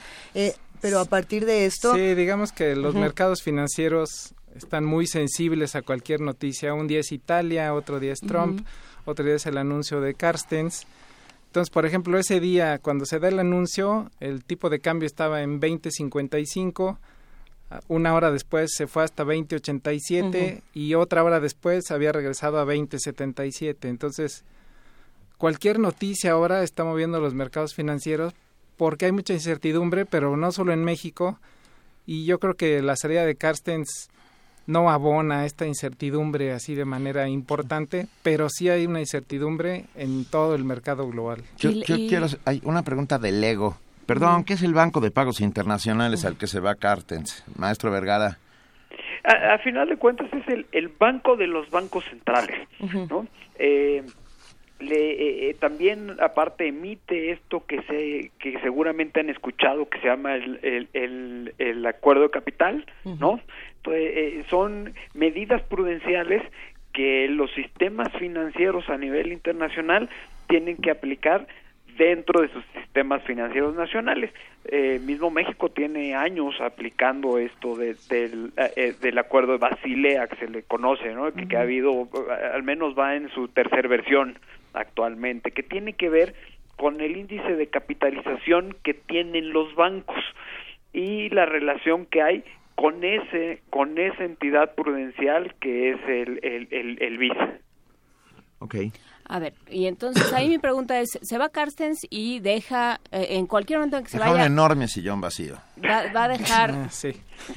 un, un tiradero, ¿no? Por ponerlo en esos términos, ¿no? Porque nuestra, nuestro momento económico es, es eh, caótico, y es PIB y no sé qué tantas cosas. no es caótico, es eh, es incierto. Entonces, bueno, ¿En qué medida esto es un reflejo de, lo que está haciendo Carstens? O sea, de su gestión. Un, poco este, abonando a favor de Carstens. o sea, la, única responsabilidad y mandato que tiene el Banco de México es mantener la estabilidad de los precios. Es correcto. Mantener el poder adquisitivo de la moneda. Es correcto. Y en ese renglón, pues a Carstens no le ha ido tan mal. O sea, la mayoría, desde que, no, la mayoría del tiempo desde que él es gobernador del banco, la inflación ha estado en el rango de 3% más menos un punto de inflación, salvo estos últimos, este último mes, estos últimos dos meses que ha estado por encima del 3, pero todavía por debajo del 4, o sea, en el rango. Digamos que su trabajo eh, lo ha cumplido en cuanto al único mandato que tiene el Banjico. Sí, e, es correcto lo que dice el profesor Francisco. E, e, él ha cumplido con lo que se le ha pedido. Si es caótico, yo creo que, eh, y perdón que lo diga así tan abierto, pero es eh, esta administración ha sido caótica. No hemos logrado crecer pero no es obligación de, del Banco de México, es más, quien llegue a ocupar el puesto de, de, Agustín no, no tiene en su mandato eh, eh, el generar ese crecimiento. Eh, tendrá en su mandato seguir este, controlando la inflación, la cual, bueno, pues ha venido incrementando con respecto, ha, venido incrementándose también, o se ha venido depreciando nuestra moneda. Pero si Agustín Carstens ha cumplido con lo que tenía que cumplir, ¿quiénes son los que no han cumplido con lo que tendrían que haber cumplido, que nos ha llevado... ¿Y cómo vamos a salir de esta? Porque él se va, pero a él ya le ofrecieron un trabajo, pero nosotros seguimos ganando en peso. Él se va a, otras cosas. ¿Quiénes no cumplieron? ¿Con quiénes sí nos quedamos? ¿Y, qué les vamos a pedir que hagan? ¿O qué, qué es lo que vamos a tener que estar vigilando atentamente? Yo creo que hay tres variables que son las más eh, importantes. Una, crecimiento, que no es posible que sigamos creciendo. Eh, ya hay perspectivas para el próximo año de, de estar creciendo por debajo del 2%. Eh, es decir, nuestro Producto Interno Bruto. La deuda también se ha venido incrementando en, en esta administración, más o menos el 50% de nuestro crecimiento eh, ya se lo absorbe la deuda. Y también el tema de, del empleo en sí es todo el, gabinete, llamémosle económico financiero del presidente, el que no ha terminado de, generar lo que se pretende o lo que se nos prometió hace ya cinco años, ¿no? Creo. Entonces, eh, creo que ahí, eh, ahí está eh, parte de estos rezagos que tenemos como economía, que tenemos como país, el, no tener una política industrial que, que, es verdad, una política industrial no se va a poder generar en uno o dos años, se tiene que generar por lo menos en el mediano plazo. creo que ahí está y, va a depender también en cierta medida de quién es a quien pongan. Se requiere de un, de un personaje de la altura de Agustín, eh, del tamaño y no figurado, sino de, los tamaños internacionales. De la talla, pues. No es que nadie haya hecho mímica aquí en la cabina ni ah, nada. A ver, ya con ese chiste. Y entonces... se, requiere de alguien que pueda eh, hablar con los mercados internacionales, de que se le crea en los mercados internacionales. Eh, dentro del Banco de México hay, hay gente, eh, a lo mejor no con esos grandes reflectores, pero bueno, que conocen de esto hay un nombre que ha venido sonando, desafortunadamente él no es de nacionalidad mexicana, entonces se tendría que, que hacer alguna modificación en, en, en, las leyes, ¿no? que es este Werner, ¿no? que, que tiene gran experiencia en el Fondo Monetario Internacional, entonces creo que va a depender mucho de ese nombramiento, de quién puedan poner en el lugar del doctor Carstens. Sí, como, perdón, como bien dice el maestro Vergara, va a ser muy importante quién va a ser el nuevo miembro de la, de la Junta de Gobierno y quién va a ser el nuevo gobernador. Yo creo que eso también es parte de la incertidumbre que se ha generado, pero yo creo que también el tiempo es muy bueno para en siete meses encontrar a esa persona que sea, que bueno, que además cumpla con los requisitos legales de experiencia en temas financieros, etcétera, y sí han estado sonando muchos nombres. El de Alejandro Werner es uno, pero como no nació en México, no, no, no puede aspirar al cargo. Pero yo creo que en los miembros de la Junta de Gobierno, pues hay gente con la capacidad técnica suficiente.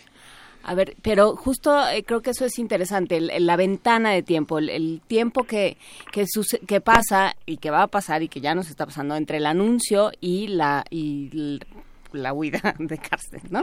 Entonces, eh, ¿qué, qué, ¿qué, nos toca hacer en ese, en ese periodo? Y, y, creo que también te preguntaría a ti, Francisco, ¿qué, en qué nos tenemos que fijar? Esta pregunta que hacía Luis. PIB, la deuda, el empleo. Ajá, ¿a quién le toca? Bueno, por ejemplo, en el tema del PIB, eh, también se ha hablado de que hubo algunas diferencias entre el gobernador Carstens y la Secretaría de Hacienda. Por ejemplo, el último pues fue en cuanto a ajustar el pronóstico del PIB. El Banjico ajustó el de 2016 a un rango de entre 1.8 y 2.3.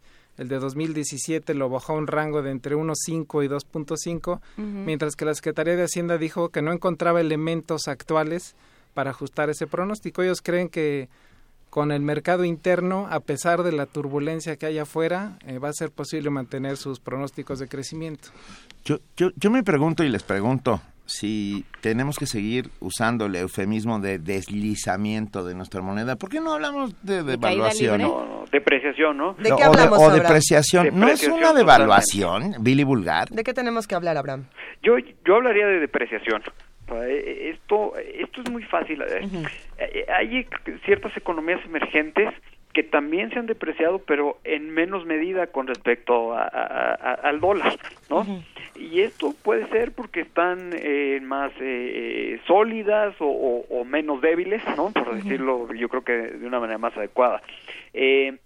Hay un componente que yo creo que es la parte interna que le causa toda esta incertidumbre y que de repente obviamos la gente que platicamos de esto, que es el tema de corrupción, o sea, no lo terminamos de ligar.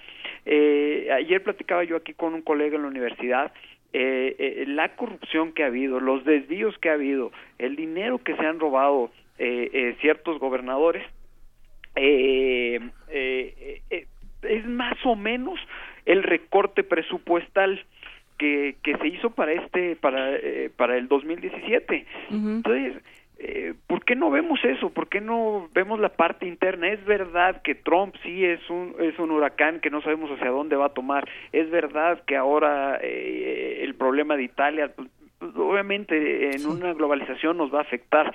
Eh, pero ¿por qué no también vemos hacia, hacia el interior?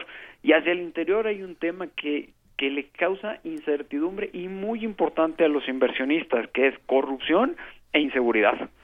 sin duda. A ver, perdón, pero en algún momento se mencionó aquí la ronda 1 de petróleos mexicanos. Y una suerte de encabezado sería, ahí vienen los chinos. Ah, ¿No? Porque finalmente tres, tres de las de las de las rondas fueron ganadas por ellos. Tres, me dos, parece. Dos. y una tercera donde hay un offshore. Sí. Un, una, yo ya estoy hablando con... Ya ves, esto se pega. Ya también vas a hablar de farm out. sí, esto ya se pega. a ver, Francisco. Pero ¿qué, ¿qué, significa la inversión china? Que la verdad es y la australiana y la, de todos lados. Que es que para nuestro país. Bueno, la verdad es que, digo, ahora destaca esta inversión china, pero en los últimos años los chinos han venido a, a hacer no inversiones muy espectaculares, pero sí han traído muchas fábricas, sobre todo la parte norte del país, para fabricar productos para vender en Estados Unidos.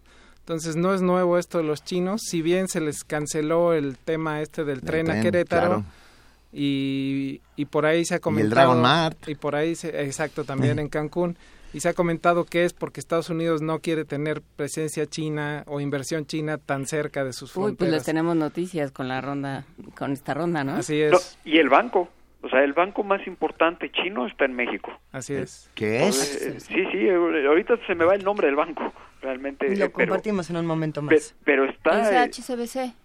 Eh, eh, no, el HSBC es de Hong Kong. Es Hong Kong. No, pero es bueno, inglés. Es, inglés. No, es Hong Kong Shanghai Bank, pero es inglés el banco. No, no, no, es un, es un banco chino que es el más importante. Ya está en México, está en este año se le ha dado la autorización. Sí. Entonces, este, están los chinos, sí, en México cada vez metiendo más, eh, más dinero yo diría un poco agazapados, esperando la oportunidad de, invertir más fuerte, no únicamente en México, sino en todo este Latinoamérica. Ay, ¿qué, ah, qué, cuáles son las previsiones? Las ya no hablo de crecimiento económico, sino de... Ah, ¿Hay un salvavidas cerca que nos sirva? Eh, pasó pasó la bola la bola de paja del desierto atravesó por la cachanillas esas bolas de paja si, lo que quieren es un, dato inútil que no tenga que ver se llaman cachanillas. Una vez más pasó la cachanilla. Volvemos al qué vamos a hacer nosotros y cómo nos vamos a proteger. Bueno como bien decía el maestro Abraham yo creo que o sea la preocupación principal está en nuestro mercado interno. O sea llevamos años volteando al exterior y siempre ha sido la máquina que ha jalado esta economía. El, TLC ha sido fundamental para eso. Fundamental para eso, o sea, y sí, se ha aumentado la inversión extranjera, aumentaron nuestras exportaciones, etcétera, pero para cierto sector de la economía. O sea, hay otro sector que ha permanecido olvidado y alejado del TLC y sin conexión con los mercados internacionales. Entonces yo creo que es, eh, como lo dije aquí la vez pasada que anduve en la cabina, es el mercado interno. Y el tema de la corrupción es fundamental, sobre todo por la incertidumbre que genera a los inversionistas. maestro Abraham Vergara, usted hablaba también de también de esto mismo, ¿no? Crecimiento y empleo. sí, eh, disminuir la, la, informalidad del país, eh, eso al, final de cuentas trae hasta una mayor recaudación para tener mayores recursos eh, el gobierno para que puedan no gastar en, válgase la, redundancia, en gasto corriente, sino en gasto productivo que a final de cuentas es lo que se lo que se redujo en este presupuesto para el 2017 eh, eh, el crecimiento de, del, del, del PIB está basado en nuestro, en nuestro consumo interno. Desafortunadamente, también el momento de incrementar la tasa de interés que hemos sufrido, si no me falla la memoria, dos, al menos dos incrementos durante este, este, año, ¿no? Uno del Brexit y uno mm, tendrá como un mes y yo espero... ¿Y se espera otro? Y se espera otro que está ligado con el, el incremento en las tasas de interés de Estados Unidos. Entonces, eso también detiene el, eh, eh, la parte de inversión y de consumo dentro de, dentro del país. Eh, no sé, realmente yo no vislumbro un panorama muy ah, halagador para el 2017. Pero y yo me hago una pregunta, ¿cómo abatimos la economía informal si en momentos de crisis lo primero que hacen las grandes empresas es despedir personal? sí es es, es, es, realmente complicado, se vuelve un, un círculo un círculo vicioso. ¿No? Esta parte. ¿Por qué? Porque a final de cuentas la gente necesita eh, comer, vestir, ¿no?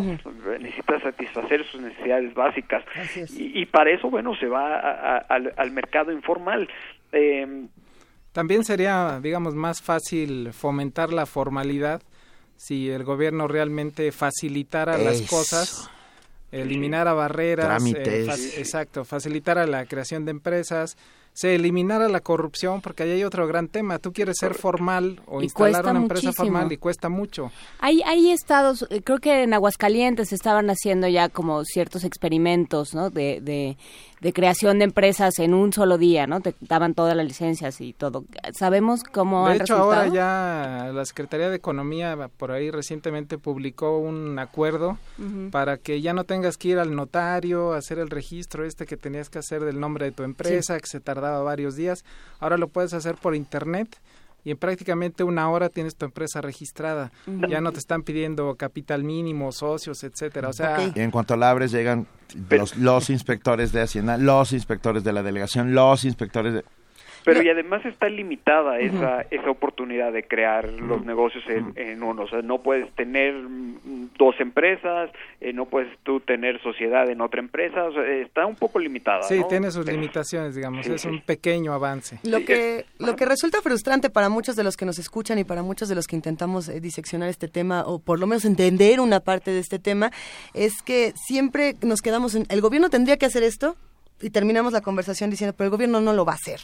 Entonces sabemos qué podría pasar o en teoría qué tendría que suceder, pero no tenemos las herramientas para entrar en estas discusiones o para articular otro tipo de iniciativas y decir, a ver, si lo que tendría que hacer el gobierno es esto, nosotros podríamos entrar a la discusión de esta manera en particular. Eh, entonces yo les preguntaría a los dos, ¿de qué manera nosotros que estamos del otro lado podríamos incidir en una discusión donde no nos han invitado y nada más estamos viendo como, por ejemplo, hoy el dólar está a 20.82 pesos por dólar. O sea, ahí, está el, ahí está el asunto. ¿Qué, ¿Qué hacemos en ese sentido, Francisco Rodríguez? Pues yo creo que parte del problema es que nuestros representantes populares no lo son. Entonces, si no podemos incidir en el Congreso, o sea, si la población no puede incidir en las decisiones que toma el Congreso, pues se ve difícil qué podemos hacer desde este lado, porque todo eso está sujeto a normas y reglamentación que se emiten en el Congreso. Entonces, si, si los diputados estuvieran más cerca de nosotros o nos escucharan más, pues podríamos incidir de mejor manera en esto. Entre los amigos eh, que hacen comunidad diariamente en primer momento aparece aquí en, en, el Twitter una pregunta de Yari Pereira, muy, una chica muy joven, que dice, yo tengo una duda, ¿qué tan benéfico es consumir completamente a productores y empresas mexicanas? O sea, dejar de consumir a empresas no mexicanas. Y yo se los, se los paso. Abraham Vergara. Sí, a ver, qué mejor, mejor eh, producir lo que, lo que se está generando en el país, pero no hay que olvidar que más o menos el, eh, de todo lo que producimos, el 30% de la materia prima tiene un componente extranjero porque desafortunadamente no somos autosuficientes. Eh, 45% por ejemplo del maíz que se consume en el país lo eh, es de, es de importación. Eh. Entonces, este, y si así vemos el trigo también y los lácteos también, ¿no? que están más o menos en esos en esos porcentajes. no decir el arroz 80% eh, o la soya 90%. Es, es correcto, profesor. Entonces, eh, sí es mejor consumir producto nacional, pero al final de cuentas, desafortunadamente, ese producto nacional tiene un componente eh, extranjero. Eh, decían, ¿cómo poder hacer algo? No, bueno, yo no soy pro-Trump, pero el señor tiene ciertas ideas y ciertos mecanismos con los cuales quiere fomentar el desarrollo de empleo dentro de su país, ¿no? Que tiene que ver con temas fiscales. Entonces, bueno, ¿por qué no escucharlo un poco cuando está en su parte mesurada? ¿Por, qué no escuchar sus propuestas y por qué no intentar implementar algunas de esas propuestas eh, nosotros en, nuestro país? O sea, el señor no es tan tan totalmente enloquecido. Sí, por ejemplo, el tema de bajar los impuestos a las empresas o impulsar el plan de infraestructura, pues ya los mercados de Estados Unidos lo están viendo bien. O sea, se espera un crecimiento importante de la economía de Estados Unidos con base en esas dos cosas. Claro, hacia adelante habrá que ver con qué va a financiar ese plan de infraestructura. Pero, o sea, en el primer momento, en el arranque, o sea, todo el mundo va a decir, wow, Trump sí está cumpliendo, está creando infraestructura, pero, pero desde el la problema va a ser hacia adelante. Esa era la pregunta, o sea, sí, pero ¿de dónde? O sea, cada vez que salía con estas cosas durante la campaña, lo que le decían, lo que respondían los analistas es, eso ahorita no se puede. El problema es que los votantes eh, solo se fijaban en la promesa. O sea, ya de cómo la va a cumplir, pues de eso nunca se preocuparon. Pues a, a Carstens lo dejamos un poco lejos en esta conversación y nos fuimos por terrenos aún más interesantes de lo que puede suceder. ¿Con qué reflexión final nos quedamos, Abraham Vergara? Eh, yo creo que la partida de Agustín es, es una pérdida de un gran economista, ¿no? Eh, pero los mercados no van a no van a enloquecer por esta por esta por esta partida. Y bueno pues eh, algo que estamos exportando hacia el mundo porque es una persona con gran capacidad y será tarea de, de, los que lleguen a, ocupar su puesto eh, el seguir controlando sobre todo el tema de la inflación Francisco Rodríguez. Sí, yo tengo confianza que la salida de una persona no va a modificar el actuar, el actuar de la Junta de Gobierno del Banco de México y que será muy importante ver quién va a ser el nuevo gobernador. Para eso tenemos un buen periodo de tiempo, pero yo sí creo que no debemos de preocuparnos demasiado por el solo hecho de la salida de Carstens del Banco de México. Hay que preocuparnos demasiado, pero por todo lo hay demás. muchas cosas para preocuparse, además de, Pues con esas reflexiones nos quedamos. Muchísimas gracias. Yo voy a insistir en la lógica del consumo interno a, a nivel local, micro, micro, micro en vez de ir a la gran tienda, vete con el zapatero de la esquina, compra al carnicero. O sea, con esto reactivamos por lo menos las microeconomías, la colonia, pues. y, con eso yo creo que, daremos un paso, ¿no? Es correcto. Y los que nos están escuchando, ¿qué alternativas nos proponen? Estamos en arroba P Movimiento, en diagonal Primer Movimiento UNAM y en el teléfono 55 36 43 39. Millones de gracias a Abraham Vergara y a Francisco Rodríguez. Nosotros seguiremos aquí discutiendo estos temas así que nos escuchamos muy pronto. Gracias por la invitación, mucho gusto. Buen día. acá seguimos y además tenemos todavía más música. Esta nos la manda la producción y como nos gusta mucho Incubus, vamos a escuchar Talk Shows on Mid.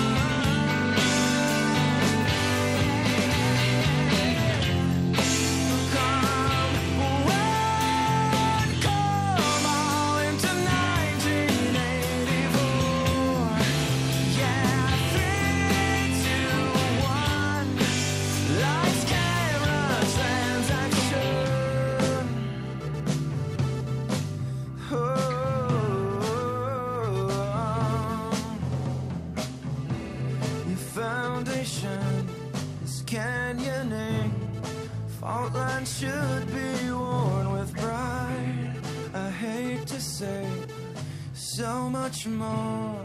You're so much more. Endearing with the sound turned off. Primer movimiento. Clásicamente Diverso. 9 de la mañana con 49 minutos. Qué buena es esa canción Talk Shows on Mute de No. Incubus. No tengo oro, ni tengo plata, ni tengo dólares, pero tengo boletos. ¿Tienes boletos? Y una piñata en algún ¿Para Incubus? Sí, piñata. no, Porque Incubus ya vino a México, pero no. no. Pero no es, es ¿para qué sí? Es mucho mejor. Ah, mejor que... A ver, el venga. Instituto Politécnico Nacional, a través de la Dirección de Difusión y Fomento a la Cultura, invita a la gala de fin de año la creación de Haydn. Wow. Con esto se cierra la segunda temporada de Música y Ecología en aniversario bajo la batuta de Enrique Dieme, que es su director artístico. ¿Qué es, este- que es el mejor rockstar de todos los es- directores. es- sí, ¿A sí, poco no? Por supuesto, yo, yo, a mí me encanta. Este jueves 8 de diciembre, 19 horas, y sábado 10 de diciembre a las 13 horas en el auditorio Ingeniero Alejo Peralta en el Centro Cultural Jaime Torres Bodet, usted sabe dónde, ahí en Zacatenco. Tenemos, nos ofrecen, nos la da el Politécnico y lo agradecemos muchísimo, cinco cortesías dobles para cada concierto.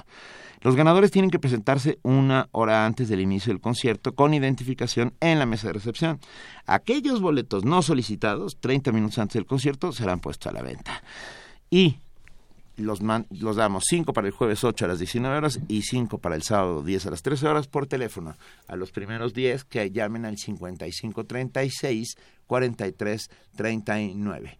Empiecen a llamar porque se van muy rápido. Algo que me gusta muchísimo cuando hablamos de Haydn es que es uno de estos compositores eh, de entrada austriaco y tenía, si no me equivoco, una competencia impresionante en su tiempo y, y es conocido por ser uno de los compositores más sencillos. En, como, como ser humano, es, en realidad eh, lo que más se recuerda de Haydn, ah, por supuesto, además de, de- de sus grandes composiciones, es precisamente este carácter humano y esta originalidad que, que él tenía y que ningún otro músico de su tiempo llegó a tener este cariño por- de todas las personas que se acercaban a él.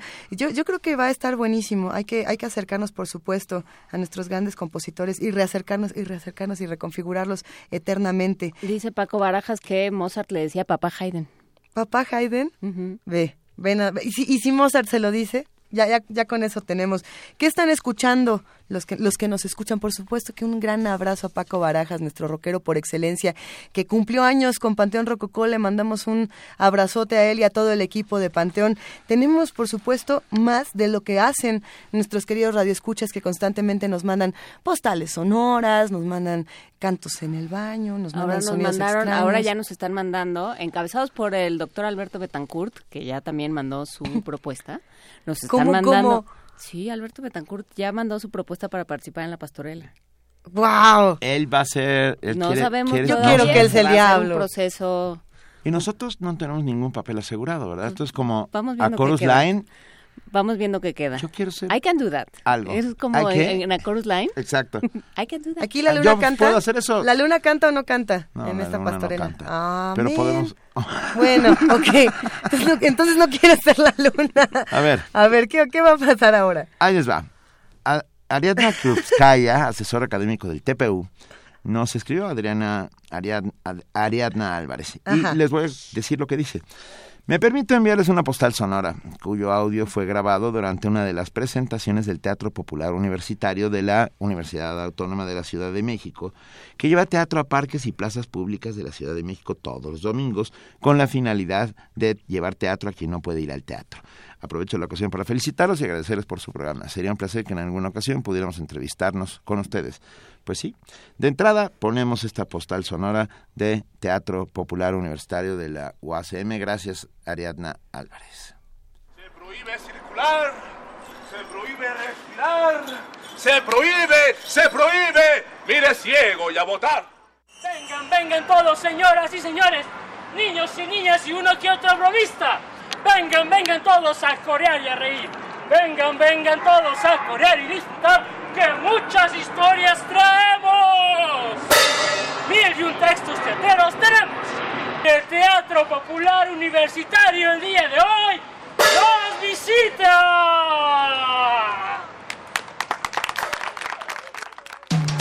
Búscanos en redes sociales, en Facebook como Primer Movimiento UNAM y en Twitter como P Movimiento o escríbenos un correo a primermovimientounam@gmail.com. Hagamos comunidad. Ya hicieron, por supuesto, el, hi- el hashtag Papá Hayden. Está muy bonito. Está buenísimo. Eduardo Mendoza nos manda un tuit diciendo quiero boletos, pero hay que llamar por teléfono, Eduardo, 55 36 43 39. Ahí está Vania Noche. Contestando. Que siempre ha Miguel, encantado. Miguel Y Pérez también. Oye, por cierto que se armó una controversia aquí, una mini controversia tuitera porque se dividen entre los que les encantó la canción de Incubus Y y los los, que que, dicen que fue una blasfemia radiofónica. A mí me encanta Incubus, pero sé que... Pero para eso está Hayden también, o sea, es campechano. Hayden, Hayden contra Incubus. Ay, pensé que Ángeles Hayden- contra Pusimos el demonios. Siquisirí hace rato también, o sea, tenemos de todo. Pero ¿qué quieren escuchar los que, los que nos escuchan y hacen comunidad con nosotros? A ver, va de nuevo. Estamos en arroba P Movimiento, en diagonal primer movimiento UNAM y en el teléfono 55 36 43 39. ¿Qué melodías? ¿Qué piezas? ¿Qué obras? ¿Qué rolas? Eh, cualquier tipo de, de sugerencia es aceptada y por supuesto que será transmitida aquí en primer movimiento. Nosotros tenemos todavía más información que nos proporciona la universidad. Tenemos una nota que habla precisamente sobre lo que ocurre con las preparatorias. ¿Quieren escucharla? ¿Sí? Sí. Ahí les va. El rector Enrique Grau encabezó la ceremonia del 150 aniversario de la Escuela Nacional Preparatoria. En el antiguo Colegio de San Ildefonso, el rector dijo que esta escuela ha influido e influye de manera determinante en la construcción de nuestro futuro como país. Esto es importante. Hablemos entonces con nuestro compañero Jorge Díaz. El rector de la UNAM, Enrique Graue, encabezó la ceremonia por el 150 aniversario de la Escuela Nacional Preparatoria en el antiguo Colegio de San Ildefonso. Ahí, el rector dijo que esta escuela ha influido e influye de forma determinante en la construcción de nuestro futuro como país, porque de ella han egresado personajes como José Vasconcelos, Jaime Torres Bodet, Frida Kahlo, Miguel Alemán Valdés y muchos hombres y mujeres que han contribuido con el desarrollo nacional en la ciencia, la tecnología y la política. No es solo el aniversario el que debemos celebrar. Celebramos lo que su fundación y evolución ha significado para la historia moderna del país. Han sido 150 años de atreverse a hacer las cosas en forma diferente, de innovar en lo educativo y de compromiso con las mejores causas del país. Sí, es cierto. La historia de la Escuela Nacional Preparatoria es la historia de México, del México que tenemos y su futuro indudablemente es el del México que deseamos construir. El rector Graue señaló que la historia de la Escuela Nacional Preparatoria y de nuestra universidad están entrelazadas y a la vanguardia de su tiempo. También hizo un reconocimiento a la labor de los docentes a quienes les dijo que eran el pilar académico de este gran proyecto educativo porque en ellos recae en buena medida la responsabilidad de transformar a niños en adolescentes interesados en el mundo que les rodea un interés con sentido social, crítico, solidario y comprometido con el presente de nuestro país y los retos que enfrenta la nación. Por su parte, la maestra Silvia Jurado Cuellar, directora de la Escuela Nacional Preparatoria, expuso que, paradójicamente, en esta celebración, la hija le dio luz a la madre, refiriéndose al año en el que surgieron cada una de las entidades académicas. Que la preparatoria ha reflejado el acontecer nacional y de ella han salido grandes personalidades. Hoy permanece en su naturaleza académica, su compromiso con la cultura, su esencia tolerante libre, su estructura ética y su sistema racional de trabajo. La Escuela Nacional Preparatoria es la gran síntesis de la inteligencia, de la razón y del saber y de la libertad. Para Radio UNAM, Jorge Díaz González. Primer movimiento. Clásicamente... Universitario.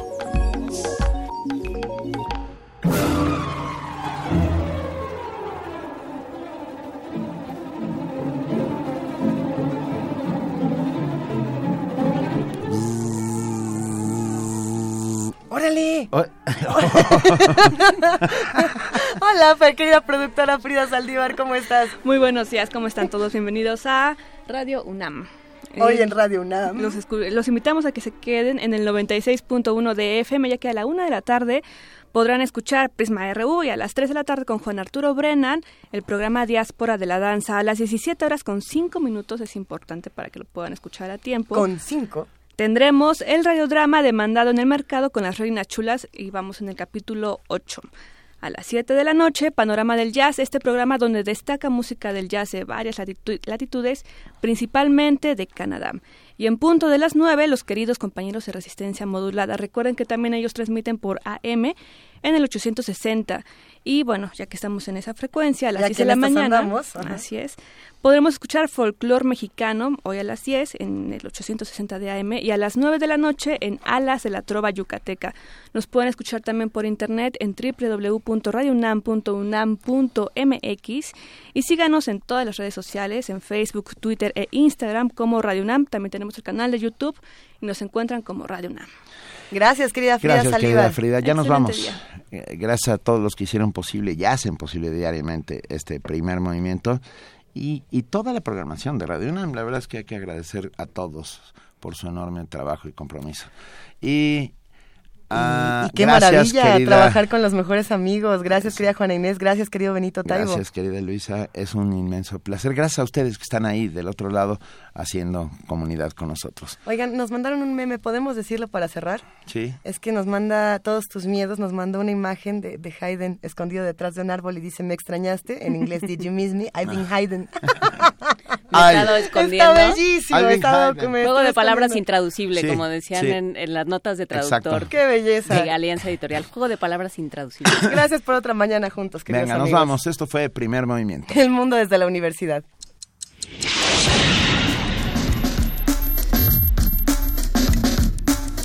Radio UNAM presentó Primer Movimiento. El mundo desde la universidad.